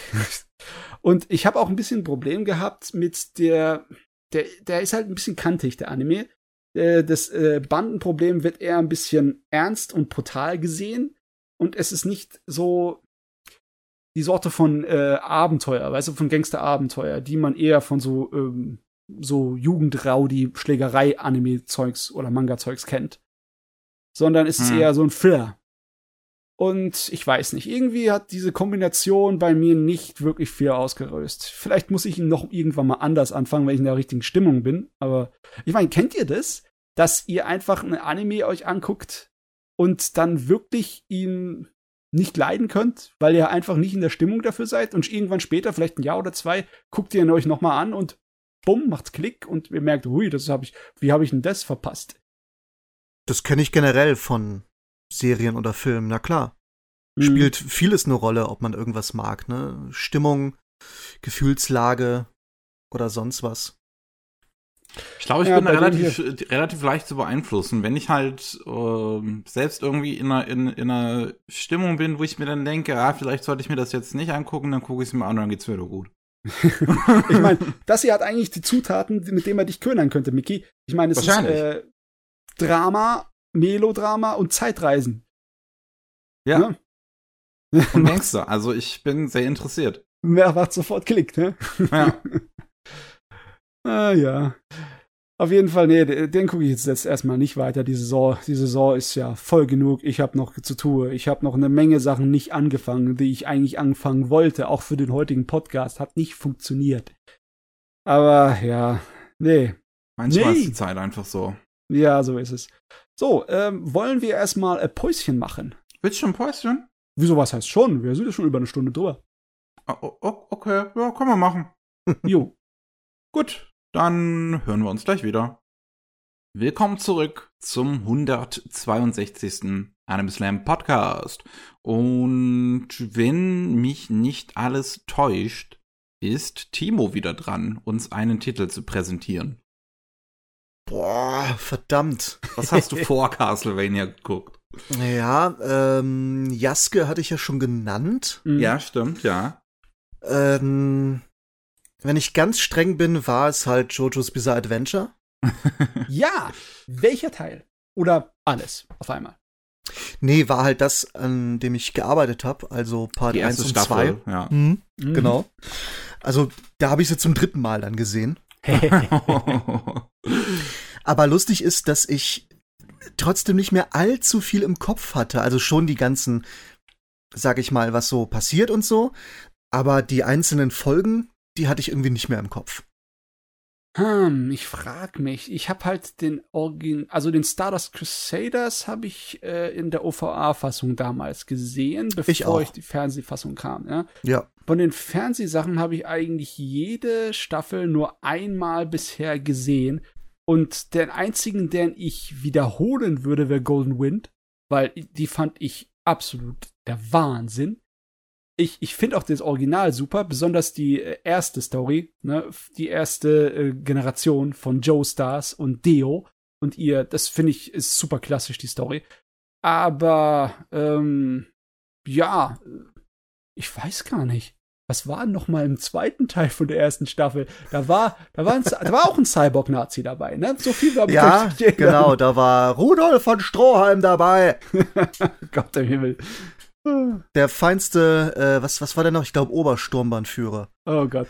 Das Geile ist, dass in der Übersetzung und ich glaube auch äh, im O-Ton natürlich sowieso, dass die ganzen Ränge überhaupt nicht gestimmt haben. da muss ich noch recherchieren, was er denn jetzt, also das erkennt man ja an den Abzeichen. Das, Mhm. Und da muss ich noch recherchieren, okay, was, was ist er denn? Obersturmbannführer oder was? Und ich habe so viel nach ähm, SS-Rängen gesucht, dass ich Angst habe, dass Google denkt, ich bin jetzt ein Mega-Nazi. Das ist, das ist, das ist historische Recherche, das passt. Richtig. Also das war, äh, weiß ich nicht, kam ich mir irgendwie schon so ein bisschen schmutzig vor. Ja, das wird wahrscheinlich wieder mal eines von diesen Dingen sein, dass äh, in Japan ist halt das Deutsche hat einen Coolheitsfaktor und das muss nicht irgendwie genau sein. Ich meine, auch äh, die Figur von dem Nazi ist ja mehr eine Art von Gag, eine Art von trashiger Gag. Ja. Ich finde, dass er gut funktioniert. Also ich finde das nicht irgendwie beleidigend oder störend oder sonst irgendwie. Das ist, äh, hat sowieso keine historische Akkuratität. Das ist, ist Jojo, ja. Hier geht's um wilden Scheiß. Ja, wobei der Autor sich ja besonders in Part 3 Mühe gegeben hat, alles möglichst realistisch darzustellen. Also die ganze Umgebung, die Geflogenheiten der Länder und so. Und es ist ja schon auch, sag ich mal, toll irgendwie, dass die Nazi-Uniformen stimmen, die der den Leuten verpasst hat. Ähm, und dann ist aber, wie du sagst, äh, sind die Nazis einfach, äh, ja, zum Trash-Faktor da. Also es wird natürlich gesagt, ja, hier Nazi-Deutschland will halt äh, die Welt erobern und bla und blub. Und die sind natürlich ganz klar die Bösen. Da ist auch diese Folge, wo ähm, Joseph in Mexiko ankommt und er sich als Mädel ausgibt. Und da sind halt diese zwei ekligen äh, Nazi-Soldaten, die dann da äh, die Weiber unsittlich berühren. Und die sind natürlich ganz klar negativ dargestellt. Mhm. Und äh, ich muss sagen, hat aber Spaß gemacht zu schreiben, weil ich die noch widerwärtiger gemacht habe, als die eh schon sind. kann, ich, kann ich kurz spoilen? Kann ich kurz spoilen? Einer sagt irgendwie, ja, komm doch mal jetzt zum guten Onkel Werner. Oh Gott. aber es, es passte absolut. Also die sind, die sind so widerwärtig, die Typen. Äh, Und ein bisschen ist es dann doch schade, dass es, äh, dass der Autor vielleicht nicht ganz so weit gegangen ist. Äh, naja, mit der ganzen Holocaust-Geschichte vielleicht. mh. Also, dass die, dass viele von denen einfach Witzfiguren sind von den Nazis. Das finde ich ein bisschen heikel, aber man soll es auch einfach nicht überbewerten. nee. Ich weil mein, es ist zum Spaß da. Jojo, meiner Meinung nach, hat immer absolut fantastische Bösewichte, aber davon rede ich natürlich von den Hauptbösewichten, nicht die Nebenfigürchen, sondern halt Ja. die Antagonisten. Die sind immer entweder so bizarr oder so charismatisch, dass äh, man unglaublich viel Spaß mit ihnen hat. Und man merkt auch, dass der Autor unglaublich viel Spaß mit ihnen hat, weil er sehr viel Zeit mit ihnen dann auch verbringt. Die äh, im zweiten Teil von Jojo, also in der zweiten Hälfte von der ersten Staffel, die sind eher ein, die fallen ein ganz kleines bisschen raus. Die sind zwar schräg ohne Ende und faszinierend, aber die sind nicht so, so charismatische menschliche Figuren wie jetzt zum Beispiel Dio oder der äh, Mörder aus äh, Diamond is Unbreakable. Ne? Die äh, sind nicht so toll. Ja, ist vielleicht auch, weil es einfach im Grunde vier Stück sind. Ja.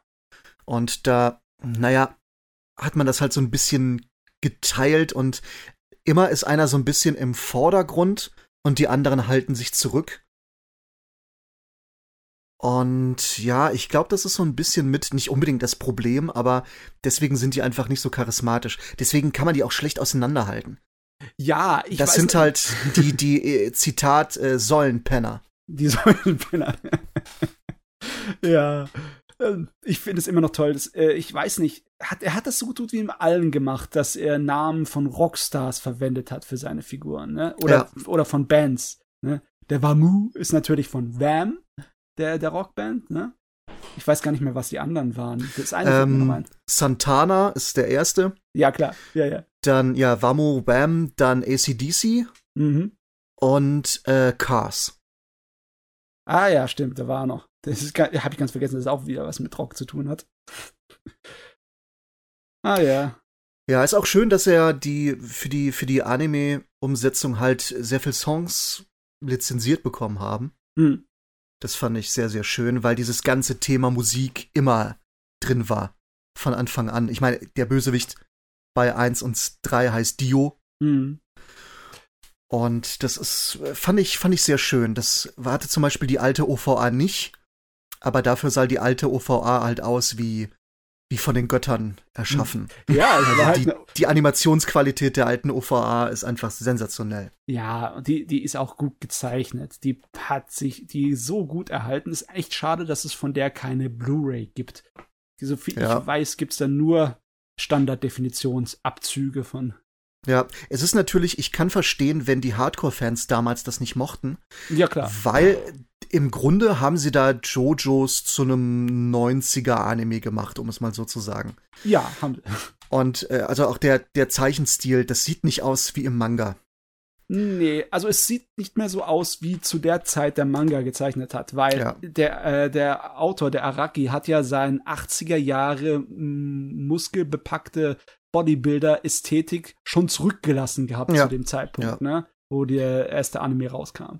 Richtig, aber auch verglichen mit dem, einfach mit dem Story Arc damals, Mhm. sieht die OVA schon anders aus. Aber das finde ich jetzt nicht schlimm. Das ist ein Produkt seiner Zeit, das Spaß macht und andere Qualitäten hat.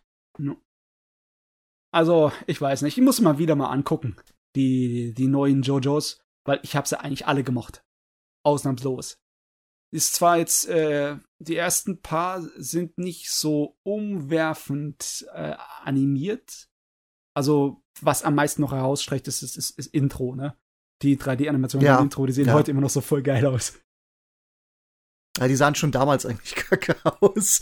Aber die Songs sind gut. Ah, jo. Miki, du hast die, äh, den ersten Teil geguckt, also die äh, ersten Ja, acht ja. Episoden oder so, ne? Ja. ich habe irgendwann im zweiten aufgehört, weil Jojo nicht meins ist, sorry. Das, Ah. Ich kann damit irgendwie nichts anfangen. Ich meine, es wird schon merklich anders später. Ähm, ich finde es sogar ein bisschen schade, weil sobald die Avatare reinkommen, die Stands, gehen sie nicht mehr zurück, also nicht mehr wirklich zu dieser alten ähm, Variante von wir müssen magische äh, Kung Fu oder Kampfkünste benutzen, um unsere Gegner zu besiegen. Das hat mich so ein bisschen dann so, war ja in ähnlichen Schiene wie Fist of the North Star und das war voll mein Ding. Weil ich meine, überall, wo Martial Arts drin ist, da bin ich sofort dabei. Und so ein kleines bisschen schade, dass es bei den neuen dann verschwunden ist. Ja, fand ich auch. Äh, wobei es bis Part 3 ja immer irgendwie so, also wenn man nur bis Part 3 betrachtet, Ja. dann hat ja jeder Part irgendwas anderes, irgendwas für sich. Du kannst Mhm. sagen, Part 1 ist so ein bisschen eine Horror-Story. Ja, so ein bisschen äh, Ja. viktorianisch, ne? Genau, Part 2 ist dann Abenteuer Shonen Fighting. Ja, ja. Und Part 3 ist, äh, ja gut, was ist Part 3? Welt Ist im Grunde auch, Ja. ist im Grunde auch Fighting, aber halt mit den Stands, was aber cool ist, weil du für jeden Kampf hast du da irgendeine geile Taktik. Das, das fand ich so geil daran, Mhm. dass jeder Kampf anders ausgefochten wird und auch halbwegs intelligent. Im Endeffekt schon. Im Endeffekt frage ich mich, ob das ein Vorbild war für viele Sachen, die nach Dragon Ball gekommen sind, weil äh, Naruto zum Beispiel hat auch öfters versucht, es so zu machen, ne? dass sie sich gegenseitig besiegt haben, einfach mit Hirnschmalz und nicht nur mit purer Gewalt und Körperkraft. Ne? Ja, das kann gut sein. Mhm. Weil Jojos ja auch, ähm, also wir, wir kennen es ja erst, oder äh, gut, ich kenne es schon seit 20 Jahren, aber eigentlich ist es ja erst im Westen relativ groß durch die neue Serie. Ja. Und die gibt's ja erst seit sechs oder sieben Jahren. Und äh, man vergisst aber immer, Jojos gibt es seit den 80ern in Japan. Und das Mhm. war einfach mega erfolgreich. ähm, wart, das hat einige Bände bisher der Manga, oder? Es sind über 100, ne? Also ich habe, glaube ich, aufgehört zu zählen bei 60. Und das war 2004 oder so. Uiuiuiui. Lass mal gucken. JoJo's Bizarre Adventure. So. Ah, Part 1. Part 1 sind schon mal 5. Part 2 sind 7. Wir sind bei 12. Part 3 sind 16. Wir sind bei 28. Part 4 sind 18. Wir sind bei, wir waren eben bei 28. Du machst jetzt die ganze Liste runter. Ein Moment. 46. Wir, bei Part 5 sind 17. Wir waren gerade bei 46, also 63. Wir Part 6 sind wieder 17. Kopfrechnen Also- kann sie. 80. Part 7 sind 24, also sind wir schon mal bei 104. Okay. Okay. Ähm, Und Part 8 ist ja noch nicht fertig. Also, JoJo's bizarres Abenteuer hat mehr Bände als One Piece. Zaka. oh Gott. Die, ich glaube, jetzt bin ich ein kleines bisschen eingeschüchtert. Ich weiß jetzt nicht, ob ich den anf anfangen soll, den Manga zu sammeln. Ich habe bisher, ich habe bisher nur Part 3 als Manga, Äh, weil damals auch ähm, die US-Veröffentlichung auch nur Part 3 gebracht hat. ja. Die ja, haben die ersten übersprungen, weil Part 3 ist auch einfach der beliebteste. ja. Und da war ich schon froh, dass sie den bis, ähm, bis Ende herausgebracht haben, ehrlich gesagt. Ich hatte echt Angst, dass sie den abbrechen, ja. wegen mangelnder Verkaufszahlen, aber nee, war nicht so und die US-Bände von Part 3 habe ich halt im Regal. Ja, ja, das ist nice. Im Endeffekt ist es wahrscheinlich die richtige Art und Weise, sich den Teil zu holen, den man am schönsten findet. Bin mal gespannt. Ich bin gespannt auf die neue Serie. Äh, wir wissen wir zwar noch nicht viel dazu, wann die irgendwann kommt, aber sie kommt. Jojos Töchterlein. Ich hoffe, sie hat seine Attitüde geerbt. Ja, die ist eine alte Sau, kann man so sagen. Exzellent. Ah. Alles klar. gut, was habe ich denn noch geschaut? Ach, scheiße, die Anime, die ich noch übrig habe, waren beide nicht so gut. Oh, ja, überleben. Ja, ich habe ähm, das erste davon wäre Kemono Jihen. Das lief in der letzten Saison. Der Manga läuft in Deutschland auch schon seit einer Weile. Ähm, es ist. Habt ihr schon mal schon Anime gesehen? Dann habt ihr Kemono Jihen auch gesehen. Oh, okay. es, ist, es ist so 0815, wie man sich nur vorstellen kann. Ähm, einer der Hauptfiguren sieht sogar einfach eins zu eins aus wie Bakugo. Ähm, also schön, schön kopiert. Und es, es, es geht um einen Jungen, der ähm, übel stinkt. Das, das ist sein Trademark. Plus, Okay. ähm, er kann sich irgendwie in so eine Art Dämon verwandeln. Das ist der Grund, warum er so übel stinkt. Also, als Charakterzug üblen Körpergeruch, da kann ich mich nicht erinnern, dass das in Anime so ein Standard wäre. Das ist schon mal anders, ne? Kleine Pluspunkte oder Ah, auch das- nicht? Ich habe keine Ahnung. Nach der ersten Folge merkt man, es kommt das auch nie wieder vor. Ich meine, du hast ja auch keine Smell-O-Vision, ne? Als Zuschauer merkst du das ja eh nicht.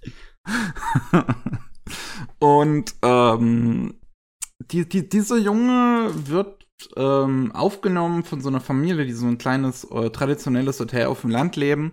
Und ähm, da passieren aber irgendwie komische Dinge, so die, was waren es? Ich glaube, die Hühner in der Gegend werden irgendwie äh, regelmäßig von irgendwas ausgeweitet. Und ähm, dann rufen die einen Detective na, namens Inugami, der sich irgendwie mit ähm, Übernatürlichem beschäftigt. Und ähm, der stellt halt irgendwie heraus, dass A, der, der Junge halt sich so in einen Dämon verwandeln kann und ähm, se- sein Auftrag im Prinzip, Inugamis Auftrag war im Prinzip, den Jungen zu töten, ähm, weil die Frau, die ihn aufgenommen hat, eigentlich gar nicht leiden kann.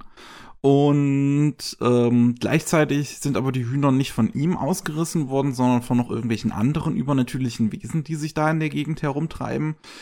Und das Ganze resultiert im Prinzip damit, dass der Det- Detektiv den Fall löst und der Frau erzählt, er hätte den Jungen äh, gekillt, aber, aber ihn dann halt mit sich mit nach Hause nimmt und dann ähm, leiten die gemeinsam mit noch zwei anderen Kindern, die der Detektiv aufgenommen hat, eine übernatürliche Detektei. Ah, okay. Ja. Ähm, wenn ich zum ersten Mal einfach so drüber gucke, kriege ich irgendwie so ein bisschen so Hunter Hunter Vibes, weil irgendwie sind all diese kleinen Zwuggel. So, so weißt du, die, es gibt der Standard schonen Protagonist ist halt ein bisschen älter, aber die hier sind Zehnjährige, oder? Äh, ich glaube, so 13, 14 sollen die alle sein. Ja, sehe aber aus wie Mhm. Zehnjährige. okay. Ähm, und muss gerade überlegen, was wollte ich noch sagen? Achso, unser Protagonist kann sich nicht nur in den Dämonen verwandeln. Stimmt, habe ich vergessen. Eine seiner anderen Fähigkeiten ist noch, dass er im Prinzip unsterblich ist. Ähm, alles von ihm kann sich regenerieren, solange sein Kopf überlebt. Oh. Ja. Ähm, Ähm, ist das dann sozusagen die Ausrede, um so ein paar bisschen blutigere Szenen zu zeigen? Oder ähm, ist die Äh, zahm, die Serie? die Serie ist, also sie versucht, sehr erwachsen zu sein. Hm. Sagen wir es mal so. Denn ähm, die Geschichten, die jetzt auf diesen, diesen ganzen Aufbau drauf folgen, zumindest was im Anime vorkommt, ist ähm, sehr. Was, was ist das richtige Wort? Ähm, Lauwarm? nicht, nicht lauwarm, es ist sehr unsensibel. Äh, äh, okay. Weil der Autor eine sehr seltsame Faszination mit Vergewaltigung hat. Und Oh, okay.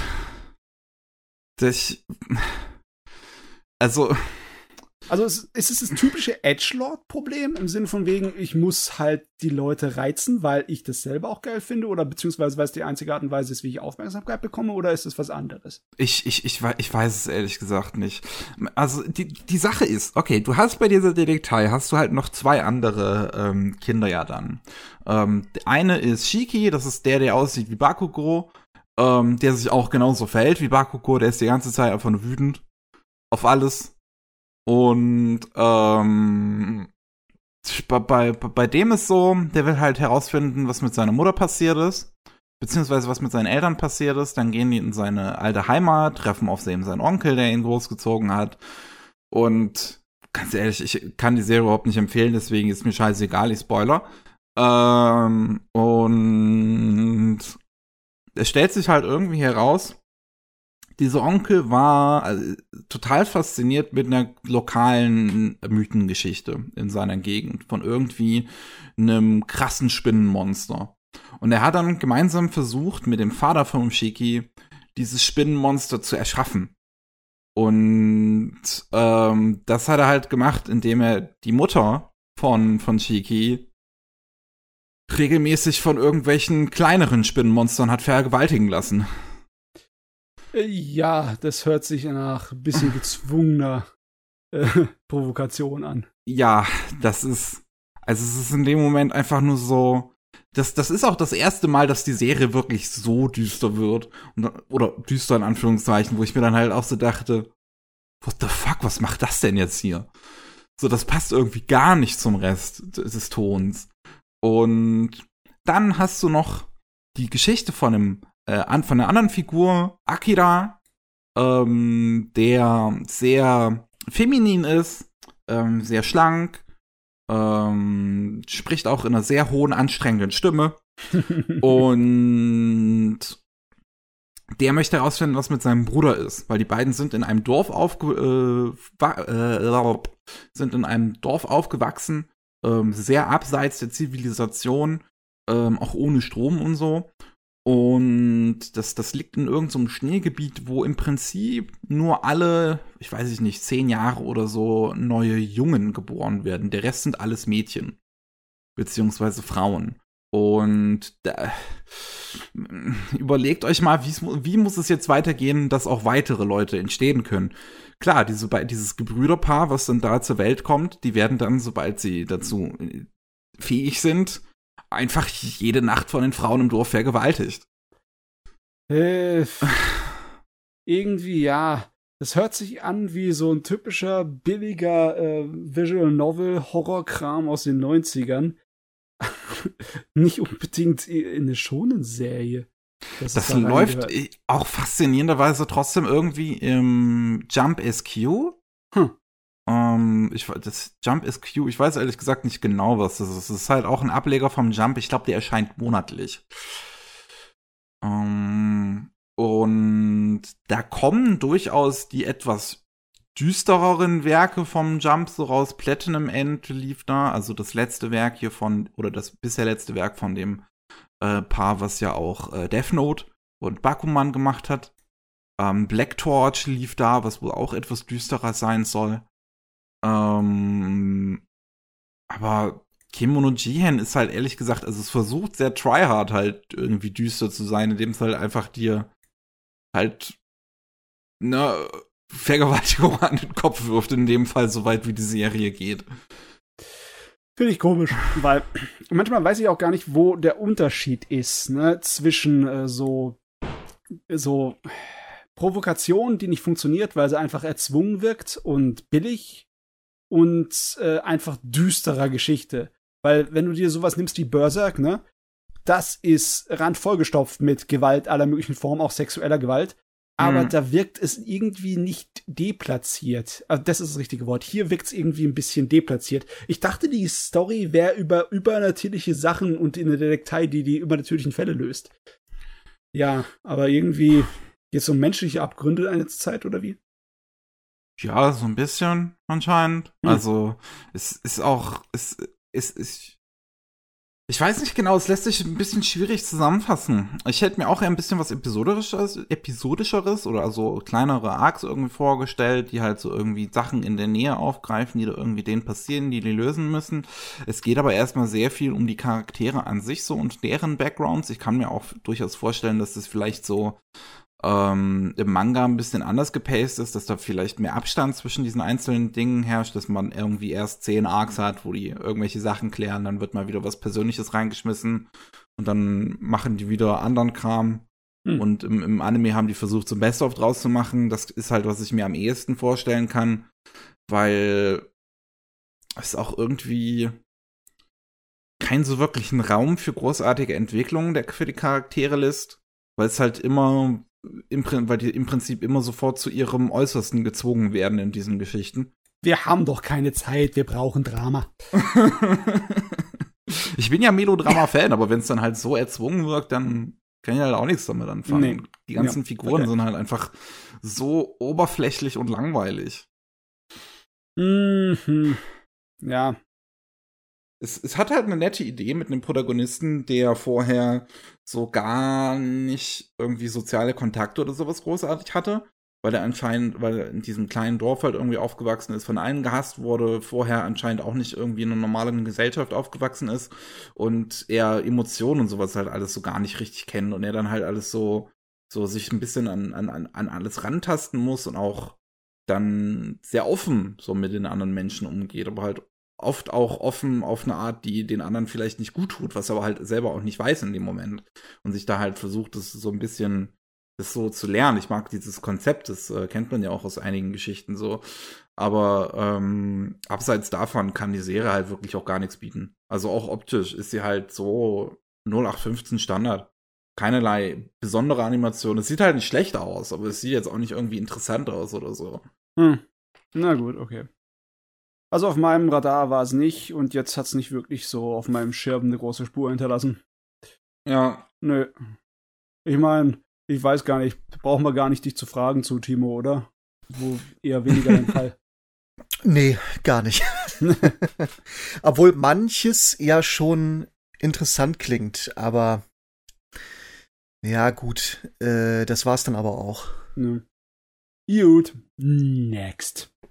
Jo, Matze, du bist, glaube ich, dran. Ja, ich habe noch eine Sache gesehen aus der jetzigen Saison, über die ich noch nicht geredet habe. Und das ist die neue Staffel von Hero Academia. Hm. Wo okay. wir gerade bei Schonen waren. Ja. Ähm, und Hero Bakugo. ja. Hero Academia macht es meiner Meinung nach ziemlich gut, dass sie nicht andauernd den Standardschema von Schonen folgt.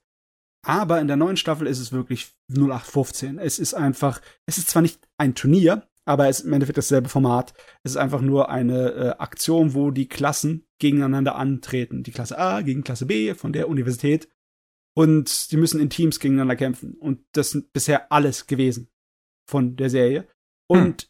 ehrlich gesagt, ich bin froh drum, weil Hero Academia kann manchmal sehr spannend und sehr dramatisch werden und sehr an die Nieren gehen, für mich zumindest. Ne? Also ich, äh, für mich ist es sehr anstrengend zu sehen, wie der Hauptcharakter halt im Laufe der Serie sich ziemlich äh, seinen, seinen Körper kaputt macht. Aber also die, jetzt haben wir irgendwie die Pausephase und ich find's fantastisch. Irgendwie, der kann so gut schonen Standardzeugs schreiben, der Mann. auf eine unterhaltsame Art und Weise. Es ist sehr gut. Und wir haben eine Animationssequenz vom Yutapon drin. Also bin ich glücklich. Sehr gut. Also er hat zwar nicht seine, seine Würfel, Oh. aber man sieht eindeutig, dass er es war. Es sticht sowas vom dermaßen raus vom Rest der Animation. Ist nicht normal. Ich meine, das Ding ist ja sehr gut animiert und hat schöne Effekte und schöne Zeichnungen. Und dann kommt der einfach her, der, der Yokamura, und äh, bumm, Ende war's. Ende Gelände. Mir ist da aufgefallen gerade, als ich mal nachgeguckt habe, aber die Scores von My Hero Academia sind auf meinem das ganz schön gesunken. Finde Also- ich schade. Ich meine, klar, jetzt geht's zum Standard-Schon-Format und nicht zu dem, was die Serie ähm, super stark gemacht hat und was sie abgesetzt hat für den Rest. Aber, aber was wollt ihr denn? Wir brauchen auch mal ein paar zu Hause und die, die, die sind so gut im Moment, ja. Und es ist auch nicht zu langsam. Es ist so, ha, ja, ich hab, das hat mich daran erinnert, dass ich eigentlich gar nicht so viel, äh, ja, wie soll ich sagen, so müde bin, was Schonen angeht. Ich kann mir das immer noch reinziehen. Ich kann immer noch mit dem Dragon Ball Format leben. Ja. Vielleicht sind die Leute auch mittlerweile einfach satt. Vielleicht ist zu viel My Hero Academia auch nicht gut. Oh Gott, was heißt zu viel? Jetzt ist Staffel 5, ne? Das heißt, wir sind noch nicht aber mal du bei kriegst halt schon, ich meine, so eine Season, da sind dann immer neun Monate Pause, glaube ich, dazwischen. Ja. Da kriegst du schon relativ regelmäßig, aber auch neue Folgen. Ich meine, wir sind ja jetzt schon über 100. Sind wir über 100 jetzt schon? Ich müsste mal Ah, obwohl, gucken. die erste Staffel waren ja nur 13. Das heißt, Ja. wir sind noch nicht ganz über 100. Ich meine, wenn die fünfte fertig wäre, wären wir über 100, ne? Ja. Aber ja, okay. Bah, sind schon so viele Episoden. Wahnsinn. Also äh, muss ich echt mal ein Lob drauf äh, aussprechen, ja, dass dieses äh, Format mit äh, den Staffeln so viel besser ist für eine schonen Serie. Ich meine, das habe ich schon öfters gesagt, aber es ist auch im Nachhinein betrachtet so viel besser. Das ist definitiv, wie es bleiben sollte, finde ich auch. Ja. Ich, ich, ich weiß nicht, Boruto läuft ja zum Beispiel immer noch und ist jetzt fast bei 200 Folgen. Also es Ja. fehlt, glaube ich, nur noch eine. Du, da Und gucke ich ich, frage mich, wer das immer noch guckt. da guck ich nicht weiter. Ich habe vielleicht die ersten zehn Episoden geguckt und das reicht dann auch. Oh ja, tatsächlich. Die äh, Anime ist jetzt bei Episode 97 mit der aktuellsten. Ho, ho, ho. Der 100er Meilenstein kommt also bald. jo. Also, äh, äh, Timo, du hast gesagt, dass Dragon Ball für dich ganz, ganz wichtig ist. Äh, ist es auch auf andere schonen Serien übertragbar oder ist es halt die Ausnahme bei dir? Bedingt. Ich habe äh, einen Teil von Senseiya gesehen, von der alten Serie. Boah, ey, jawohl. Ähm, die Filme habe ich, glaube ich, alle geguckt, Hui. die alten. Ich habe ein bisschen Yu Yu Hakusho gesehen, Mhm, mhm. Ein bisschen Ranma, wobei, hm, ja, gut, ob das jetzt wirklich schonen ist, Äh, würde ich sagen, nein. Nee, das ist Ja. was anderes. ja. Ähm, mal überlegen. Naja, Naruto äh, habe ich mitgeschrieben, deswegen Mhm. musste ich da auch einen Teil von gucken. Fand ich aber nicht schlimm, fand ich eine sehr angenehme Arbeit, auch wenn ich es, glaube ich, privat nicht geguckt hätte. Hm. Ähm, aber ich fand die Arbeit sehr, sehr gut, sehr angenehm. Ähm, ich habe bestimmt noch irgendwas gesehen, aber das fällt mir jetzt spontan nicht ein. My Hero, My Hero Academia schon mal probiert? Ich glaube, ich habe, weil meine Frau, glaube ich, die erste Folge mal geguckt hat, habe ich mich, glaube ich, dazugesetzt. Und ich weiß nicht mehr wieso, aber irgendwie hat uns das nicht so angemacht. Ah, mir fällt noch ein Bleach, habe ich äh, ein bisschen geguckt. Ah ja, ja klar. Bis, äh, ich glaube, den ersten Story Arc und danach war ich raus. Ja, ich glaube, ich habe Bleach bis zu Episode 60 oder so geguckt, wo sie zum ersten Mal aus der Soul Society zurückgekehrt sind. Und dann hatte ich auch genug gesehen davon. Ich fand auch, das war das Highlight und danach war nichts mehr Interessantes. Ja, also meine Frau hat weitergeguckt und die hatte mir da ein bisschen erzählt, aber sagte auch eigentlich, ja, wird's auch nicht mehr so richtig gut. Äh, ein paar der Spiele hatte ich noch gespielt. Die fand ich ganz gut. Aber ansonsten auch nicht. Ich meine, so Turnier schonen oder so Action schonen, wie auch immer sie nennen, man sie nennen möchte, die braucht man halt viel Zeit für, ne? Da kann man nicht so viel gucken. Ja, das ist auch ein bisschen schade, weil eigentlich finde ich das schon cool, das Genre, aber dass man sich oft entscheidet, Endlos-Serien oder ist ja egal, ob es eine Anime-Umsetzung ist oder Manga, aber sie sind oft einfach ellenlang. Ja. Und also selbst die alten Sachen, wenn, ja gut, Fist of the North Star ist nicht unbedingt schonen, aber sagen wir mal, es wird gekämpft. So, okay, cool. Aber äh, die alte Anime-Adaption ist auch einfach ellenlang. Ja, über 100 Episoden, ne? Ja. Und das ist nicht mal, das ist nicht mal der ganze Manga. Nee. ich habe den auch irgendwann mal angefangen. Ich bin noch nicht fertig. Ich habe das irgendwann zwischendurch, ist Durststrecke gewesen. Seitdem habe ich es nicht mehr weitergemacht. ist halt nicht so Ja. einfach. Aber im Prinzip mag ich auch sehr gern Fist of the North Star. Und es ist ja, also ich finde es manchmal erschreckend, wie viel Leute den alten Film nicht kennen, den, den Anime-Film. Ja, finde ich auch Und schade. das ist immer so das Erste, was ich dann mache, wenn, wenn ich höre, ja, ach so, Fist of the North Star äh, kenne ich gar nicht, nee, habe ich nicht gesehen. Dann sage ich, was? Okay, dann kommst du nächstes Wochenende zu mir und wir gucken den Film. Und das habe ich jetzt dreimal gemacht und jeder fand ihn geil. Ja, ich meine, der ist auch wahrscheinlich, ist definitiv, definitiv das Beste, was sie in Anime-Fassung von einem Originalwerk rausgeballert haben, Ja, weil er auch äh, so schön in sich abgeschlossen ist. Zwar nicht hundertprozentig, aber damit hast du mal Fist of the North Star kennengelernt. Du musst dich nicht unbedingt dem ganzen erweiterten Universum hingeben. Das muss nicht sein. richtig. Und äh, für viele schonen Sachen gibt's so etwas nicht. Du kannst nicht einen One Piece Film gucken und dann sagen, ja, jetzt hast du One Piece mal gesehen. Du kannst auch keinen Hero Academia äh, eine bestimmte Staffel gucken oder einen bestimmten Film daraus. Ich weiß nicht, so viele gibt's gar nicht, nur zwei, oder? Bisher nur zwei, ja. Bis nur zwei. Äh, Und zu sagen, ja, jetzt hast du mal Hero Academia gesehen, das äh, geht halt nicht. Da, für all das ist viel äh, Zeit notwendig. Für viele von diesen schon Dingen, für Fairy Tale oder für, für Black Clover oder sonst irgendwas. Geht halt einfach nicht. Ist nicht einfach so zusammenzufassen. Man kann es lustigerweise machen bei Dragon Ball. Die ersten bei Dragon Ball Filme Ja. sind im Prinzip, wenn man so will, eine alternative Nacherzählung der Serie. Kann man sagen, ja, ja. Das kann man sagen. Oh, was? Wusste ich noch gar nicht. Also Mhm. die Hätte ich schon Kinofilme. immer ja. mal anschauen können. Also die Kinofilme empfehle ich von Dragon Ball auf jeden Fall. Bei den vielen großen, langen, schonen Serien kann ich die Kinofilme empfehlen. Ich würde auch sagen, One Piece, Kinofilme. Der Anime Das- braucht ja nicht angucken. Das, ist, das ist es halt immer. Ich würde mir wünschen, bei so längeren Shonen-Serien, dass die manchmal auch einfach so, so Filme machen würden, die vielleicht so ein bisschen die Essenz äh, einfach nur, also das, das, das auf die, wie, wie, soll ich das sagen, so, so, so, so auf die Ex Essenz fokussieren. Ja. So die Hauptstory, dass es mir das so ein bisschen gegeben wird, damit ich vielleicht auch mal äh, so, so up to date bin. Ja, das Schöne ist, bei One Piece hast du ja das fantastische Vorbild. Die haben ja die großen, beliebten Stories, die Story Arcs, die großen, zusammengefasst in Kinofilme. Was Ja? haben die? Die haben die. Mhm. Ja. Ja. Du kannst im Endeffekt äh, große Teile der One Piece Story kannst du in Kinofilmformat gucken. Muss nicht den langen Manga lesen, muss nicht die lange Serie gucken. Das ich ist gar nicht. so fantastisch, aber irgendwie ist das nicht unbedingt ein Trend, den sie dann auf alles ausgebreitet haben. Leider. Aber das ist, ja, das, die sind geil, die sind sehr empfehlenswert. Ha. Okay. Ja, das war unser Ausflug in die Schonenwelt. Äh, ich ich gehe dann wieder ab. Ich habe nämlich nichts mehr, ich bin leer. Leer geschossen. Ja. Dann wollen wir jetzt vielleicht noch einmal Timo machen und einmal mich. Timo, was hast du noch gesehen? Hast du noch was? Ich kann, ähm, da du ja eben auch äh, den Podcast so ein bisschen gedehnt hast auf Videospiele aus, kann ich noch sagen, ich habe Code Wien gespielt. Ah, stimmt, ja. Auch bekannt als Anime Souls, sehr gut, sehr gut. weil es im Grunde ist es äh, ein leicht versimpeltes Dark Souls im Anime-Gewand. Und ich fand's sehr unterhaltsam. Ähm, es hat mich zwei, drei Abende sehr in den Bann gezogen.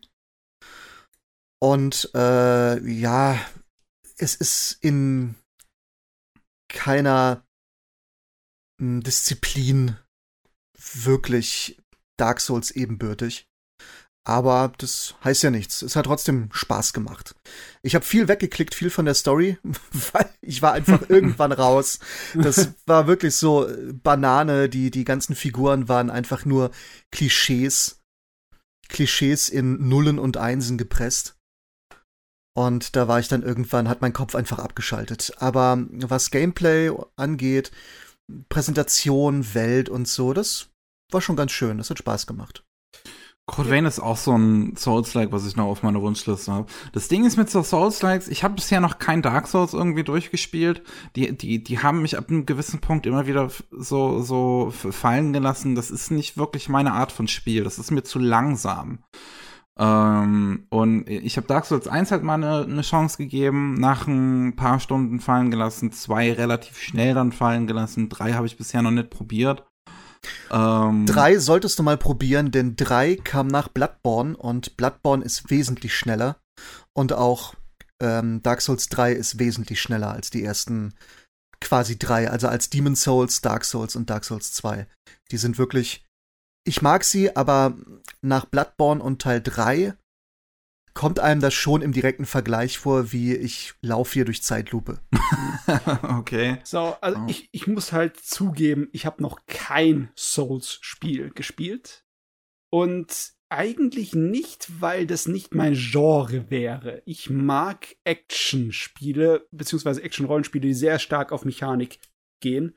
Ähm, ich habe zum Beispiel sehr viel gesuchtet Vindictus oder Magino Heroes weil das eine von diesen Online-Brawlern waren, die dann äh, eine extremste Tiefe und äh, Schwierigkeit für die Systeme irgendwann verlangt haben. Bevor es natürlich den Weg aller Online-Spiele gegangen ist und äh, so groß wurde, dass der Anfang und alles andere so vereinfacht wurde, die Mechaniken und dein Charakter so viel verstärkt wurde, dass dann jeder es im Solo spielen könnte.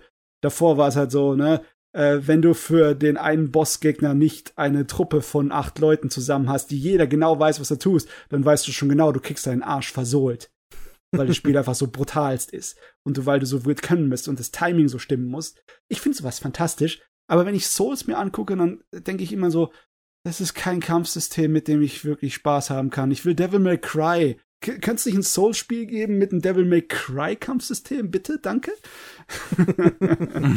ja, es ist natürlich, äh, weil du halt nicht unendlich Stamina hast. Ja. Musst du sehr abschätzen, wie du drauf knüppelst. Aber wenn du ein bisschen was Actionlastigeres willst, also ich meine, die haben schon viel Action, die Spiele, aber wie gesagt, du kannst nicht draufknüppeln. Aber wenn du ein bisschen mehr draufknüppeln willst, vielleicht mal Nio probieren. Nio? Okay. Da bin ich großer Fan von. Da sagen viele Samurai Souls. Mhm. Stimmt auch, ist eine, ist eine oberflächlich gute Beschreibung, aber es hat einfach so viel mehr. Also es ist so viel, so viel anders ist es. Es hat schon sehr ähnliche Mechaniken, es ist das gleiche Genre, aber das hat sehr viel mehr Action. Okay. Und es ist sehr viel schneller und ähm, du kannst dich da auch in Mechaniken verlieren, noch und nöcher. Das ist natürlich schön. Ich meine, wenn ich so Sachen angucke wie das Code Wayne, dann sieht es äh, auf den ersten Blick, könnte ich es verwechseln mit einem Monster Hunter, ne? Ja, mich hat's, ähm, ich hab's nicht, ich glaube, ich habe die Demo gespielt, aber das hat mich sehr an God Eater erinnert. Es ist ja, glaube ich, auch vom God Eater Team, soweit mhm. ich weiß. Ja, ich glaube auch. Ja. Ähm, und God Eater war ja schon eine Art Monster Hunter Klon. Ja. Ähm, ich, das, das, das Ding auch bei The Souls-like für mich ist, dass ich halt ähm, nie, dass ich immer noch nicht generell abgeneigt bin. So, ich habe auch zum Beispiel sehr Bock gehabt auf The Search 2 damals. Ich habe The Search 1 gespielt, nach ein paar Stunden fallen gelassen, weil ich das Leveldesign überhaupt nicht mochte. Mhm, ging ähm, mir auch so. Und The Search 2 habe ich dann aber auch irgendwann fallen gelassen, weil ich irgendwann die Gegnertypen nicht mehr mochte. Die gingen mir dann zu sehr auf den Sack. Ich wollte einfach nur draufhauen. aber die Gegner haben mich nicht gelassen.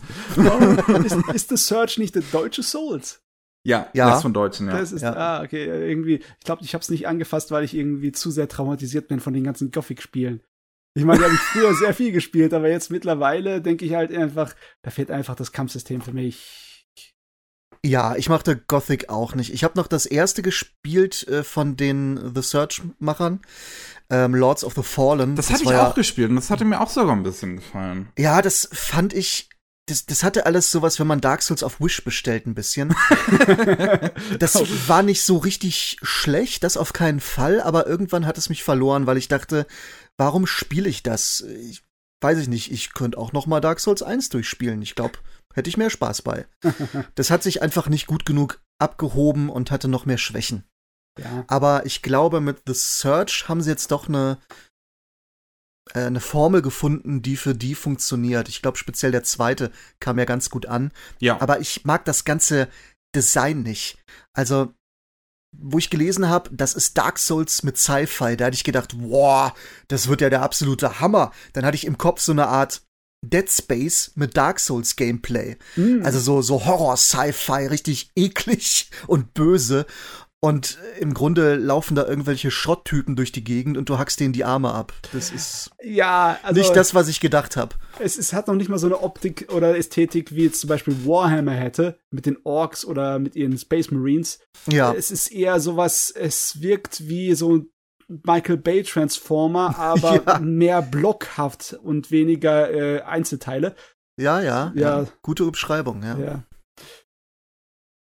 Hm. Mhm. Ja.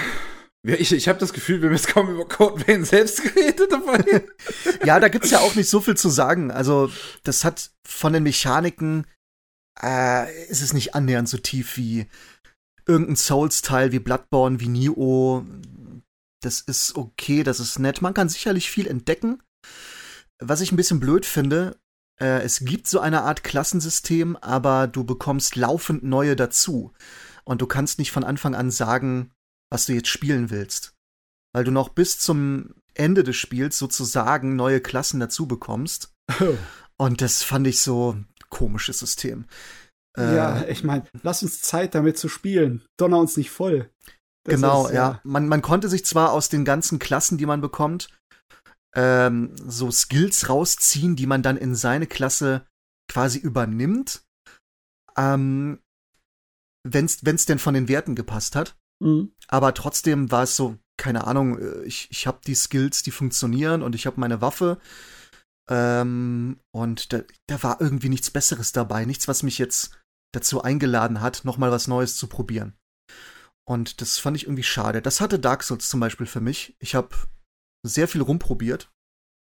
Und ähm, auch wenn ich äh, mal neu starte, und sei es nur für drei Stunden, nehme ich da gern mal irgendwie einen anderen Build oder so. Und hier bei Code Wien, nee, da, da habe ich bis zum Ende quasi entweder eine fette Axt oder ein fettes Zweihänderschwert und war glücklich. Hm, Okay. War ein bisschen schade. Aber meine Frau, die hat es dann auch angefangen. Sie hat komplett anders gespielt und sie hat doch schon mal hin und her gewechselt. Ähm, also das ist wohl schon möglich, aber ich brauchte das nicht. Ja, wahrscheinlich ist es auch so, dass nicht alle Klassen gleich erschaffen sind, ne? So ähnlich wie bei Spielen wie bei Dragon's Dogma, wo halt äh, die Strider-Klasse mit Bogen und äh, den Dolchen so ein Monster ist im Vergleich zu allen anderen Charakteren und einfach alles platt macht und du dir keine Arbeit machen musst. Wenn du als purer Schwertkämpfer in diesem Spiel spielst, dann hast du sowas von gelitten in einigen Sachen. Du wirst so bestraft vor dem Spiel davon, dass du keine verdammten fliegenden Monster über den Haufen schießen kannst oder keine Geister oder magische Viecher bekämpfen kannst. ja, das fand ich auch schade an, an Code Wien, da kann das Spiel aber nichts für. Ich habe relativ wenig dazu gefunden. Ich wollte nämlich auch mal in so einem Wiki oder so lesen, gibt's irgendeinen overpowerten Shit, wo ich einfach darauf hinarbeite und danach bin ich einfach unbesiegbar. Ich bin die Apokalypse auf zwei Beinen und nichts Ja, ja. kann mir was. Äh, habe ich überhaupt nichts zu gefunden. Das hat sich nicht schlecht verkauft. Ich glaube so eine Million oder so. Hm. Aber ich habe das Gefühl, damit hat sich kaum jemand beschäftigt. Ich weiß, dass halt der Character Creator steil gegangen ist am Anfang, aber mehr vom Spiel habe ich auch nie wirklich mitbekommen. Den fand ich lustigerweise echt ähm, enttäuschend. Da konnte ich gar Oh. nicht so viel machen. Okay. Also vielleicht, vielleicht habe ich irgendwas nicht gesehen, das kann sein. Aber ich, ich mache mir gerne irgendwie so einen alten Kriegsveteran. Und den konnte ich mir da nicht bauen. das ist in dem Anime-Stil da wahrscheinlich eher schwierig, überhaupt irgendwas zu erschaffen, was auch nur älter als 30 aussieht. Ja, aber es, es ging zum Beispiel bei Demon Ex Machina. Und Oh, okay. ich meine, das ist ein Mac-Shooter. Ja. Wenn du das Spiel spielst, siehst du deinen Mac und nicht den Piloten. und trotzdem äh, konnte ich mal da so einen, so einen alten Kriegsveteran mit zerzausten grauen Haaren und einer Narbe im Gesicht basteln. Aber das ist das Geile, ja. Ich meine, man muss schon das Gefühl haben, dass man eine Rolle spielen darf, dass man da ein bisschen rumbasteln darf. Ne? Also Das ist schon herrlich, das bringt schon viel. Ja. Ah. Naja. Gut, gut. Gut, ich habe jetzt noch eins, Eins noch. und ich, ich hab's geschafft, ich hab's getan. Mu. Ich habe Exam beendet. Ach du meine. es ähm, war es äh, war verbunden mit sehr viel Schmerz. Ach Gott, ey, ich, es ist nach wie vor, es, ich, ich, ich weiß nicht, wie man das beschreiben soll. Es ist nach wie vor ein Wunder, dass es so existiert. Also Und wirklich, gab es keinerlei Lichtblick. Es ist immer auf demselben, das ist so trashig, ich glaube nicht, dass es existiert und dass es irgendjemand ernst gemeint hat, Niveau. ja, ja. Oh Gott, Wahnsinn. Also, das sind, das sind zwölf Folgen von dem schlechtesten CGI, was man heutzutage noch sehen kann. Ähm, wo die Gesichter, die fucking Gesichter in dem Ding sind halt einfach null animiert. Die Figuren gucken die ganze Zeit gleich. Sie haben die ganze Zeit diesen leeren Blick, die einfach nur in deine Seele starren. und, und, und die, die Voice Actor dabei geben sich ja sogar relativ viel, Mühe. Das sind ja auch, das, das, das Ding ist ja auch halbwegs hochkarätig besetzt, ne? So ist es ja nicht. Ist ja nicht so, als hätten die kein Budget gehabt. Das ist einfach so, als haben die, die haben halt keine Animatoren gehabt. Und ähm, ist das, das, das, das wirkt so skurril, das immer zu sehen, wenn, wenn die Figuren einfach da nichts passiert in ihrem Gesicht, außer dass die Lippen hoch und außer dass der Mund auf und zu geht und die, die, die, die Voice Actor gleichzeitig ihre Seele aus dem, aus dem Leib schreien. Und ich, ich muss aber auch sagen, ganz ehrlich, ich weiß nicht, wie viel besser der Anime letzten Endes wäre, wenn er jetzt gut aussehen würde. Ah, Weil die okay. Handlung ist halt auch einfach so langweilig. Das versucht so wannabe äh, Ghost in the Shell Standalone Komplex zu sein. Ähm, das das, das wäre halt irgendwelchen coolen, modernen, äh, so ein bisschen Polizei-Agentenkram mit, mit, mit haben, aber auch irgendwie so ein bisschen was Politisches, irgendwie so ein bisschen was Essentielles, so über was, was bedeutet es, Mensch zu sein. Und unser Protagonist, der ist ja irgendwie gefangen in so einer Art Maschine, in dem Ex-Arm und ähm, existiert da halt nur noch so, so als, als, ja, Kopf. Also nicht, also nicht, nicht, nicht sein Kopf an sich, sondern halt sein, seine Gedanken im Prinzip. Sein Geist. So, sein Geist ist halt in, in, in, in dieser AI drin. So, sonst ist er ni- nichts weiter, nicht, nichts weiter menschlich.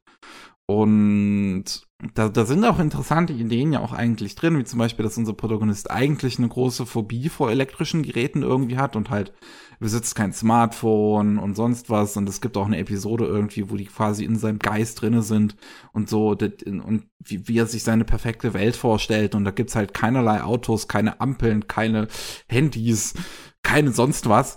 Und ähm, das, das, das, das, wird aber alles nie länger als drei Sekunden mal irgendwie aufgegriffen, weil es halt kurz erzählt wird, so expositionsmäßig.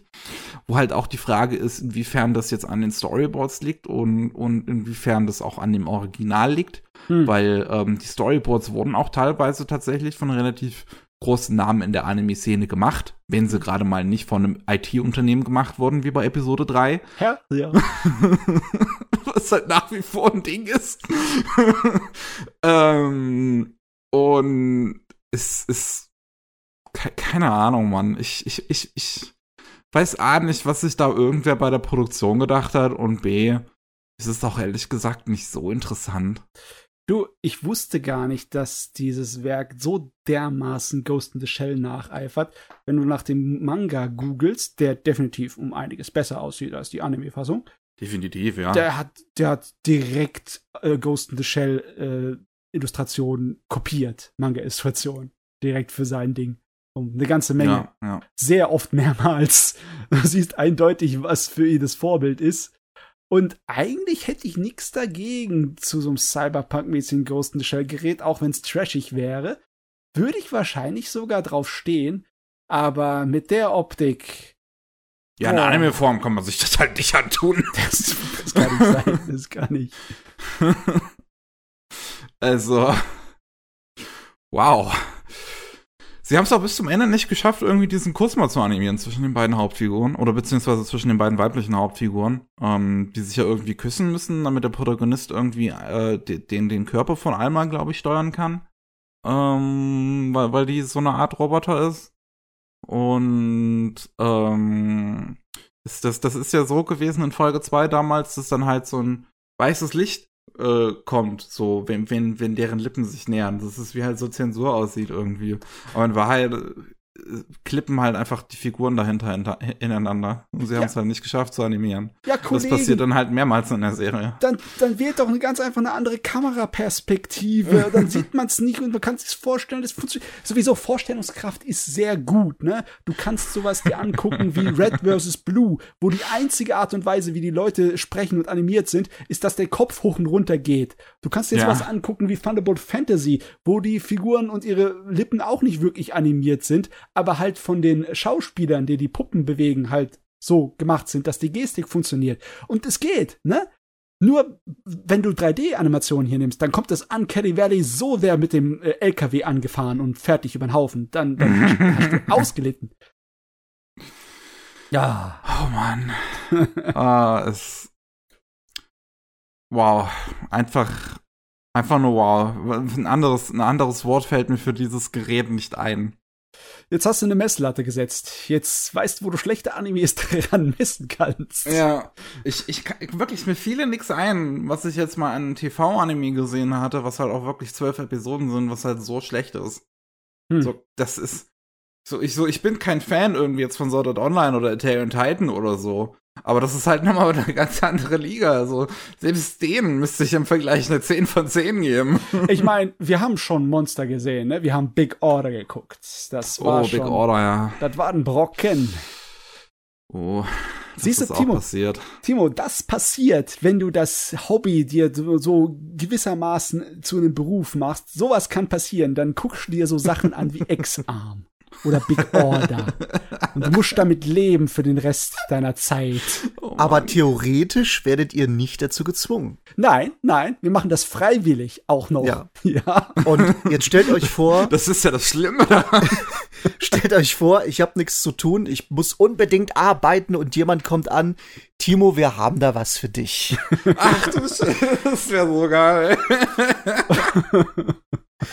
Das ist, kam in den letzten Jahren nicht so oft vor, aber ähm, naja, da muss man auch Profi genug sein und entweder sagt man dann, ja, komm, mach ich, oder weiß ich nicht.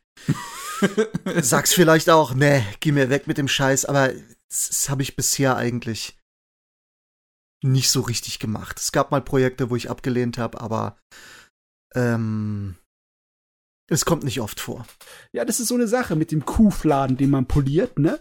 Also, wenn man ihn nicht riechen muss, dann muss es ja nicht so schlimm sein. Ich meine, oder musst du auf jeden Fall alles von dem Anime zum Beispiel gesehen haben, um gescheit dazu das zu schreiben, oder arbeitest du eigentlich nur vom Text?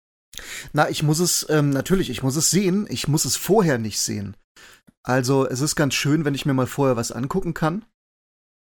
Eine komplette Serie oder sagen wir mal die Folgen, die ich dann mache, im ähm, davor zu gucken, zur Vorbereitung. Das kommt selten vor, dafür habe ich leider überhaupt nicht die Zeit. Mhm. Aber wenn ich schreibe, muss ich es natürlich sehen. Weil Ja. sonst weiß ich ja nicht, ob es synchron ist. Ich muss es sehen, ich muss mitsprechen, bis es sitzt. Und ähm, dann auch beim Korrigieren, manchmal muss ich es nochmal laufen lassen. Das ist natürlich so. Okay. Aber also, ich will da auch nie zu viel meckern, weil ich sag immer, das ist ja noch trotzdem irgendwie eine angenehme Arbeit. Ich muss nicht um 5 Uhr aufstehen, ich muss nicht auf den Bau. Ja. Ähm, es ist auch nichts, wo ich jetzt vielleicht eine große Verantwortung habe, wie ein Arzt oder ein Krankenpfleger oder irgendwas. Ja, es ist nicht, das, das, sind, das sind wichtige Berufe. Und das, was ich mache, im Grunde ist es nicht wichtig. Ja, Ähm, ist und es ist angenehm. Und es Ja. gibt viel zu meckern, ganz klar, aber ich mecker da nicht gern. Klar, logisch. Ähm, ich kann es auch nachvollziehen. Es ist nicht so trocken, wie einige wissenschaftliche Sachen zum Beispiel Sachen kann, sein können. Wärst du wie nur wie Daten sammeln, stumpf und äh, stupide.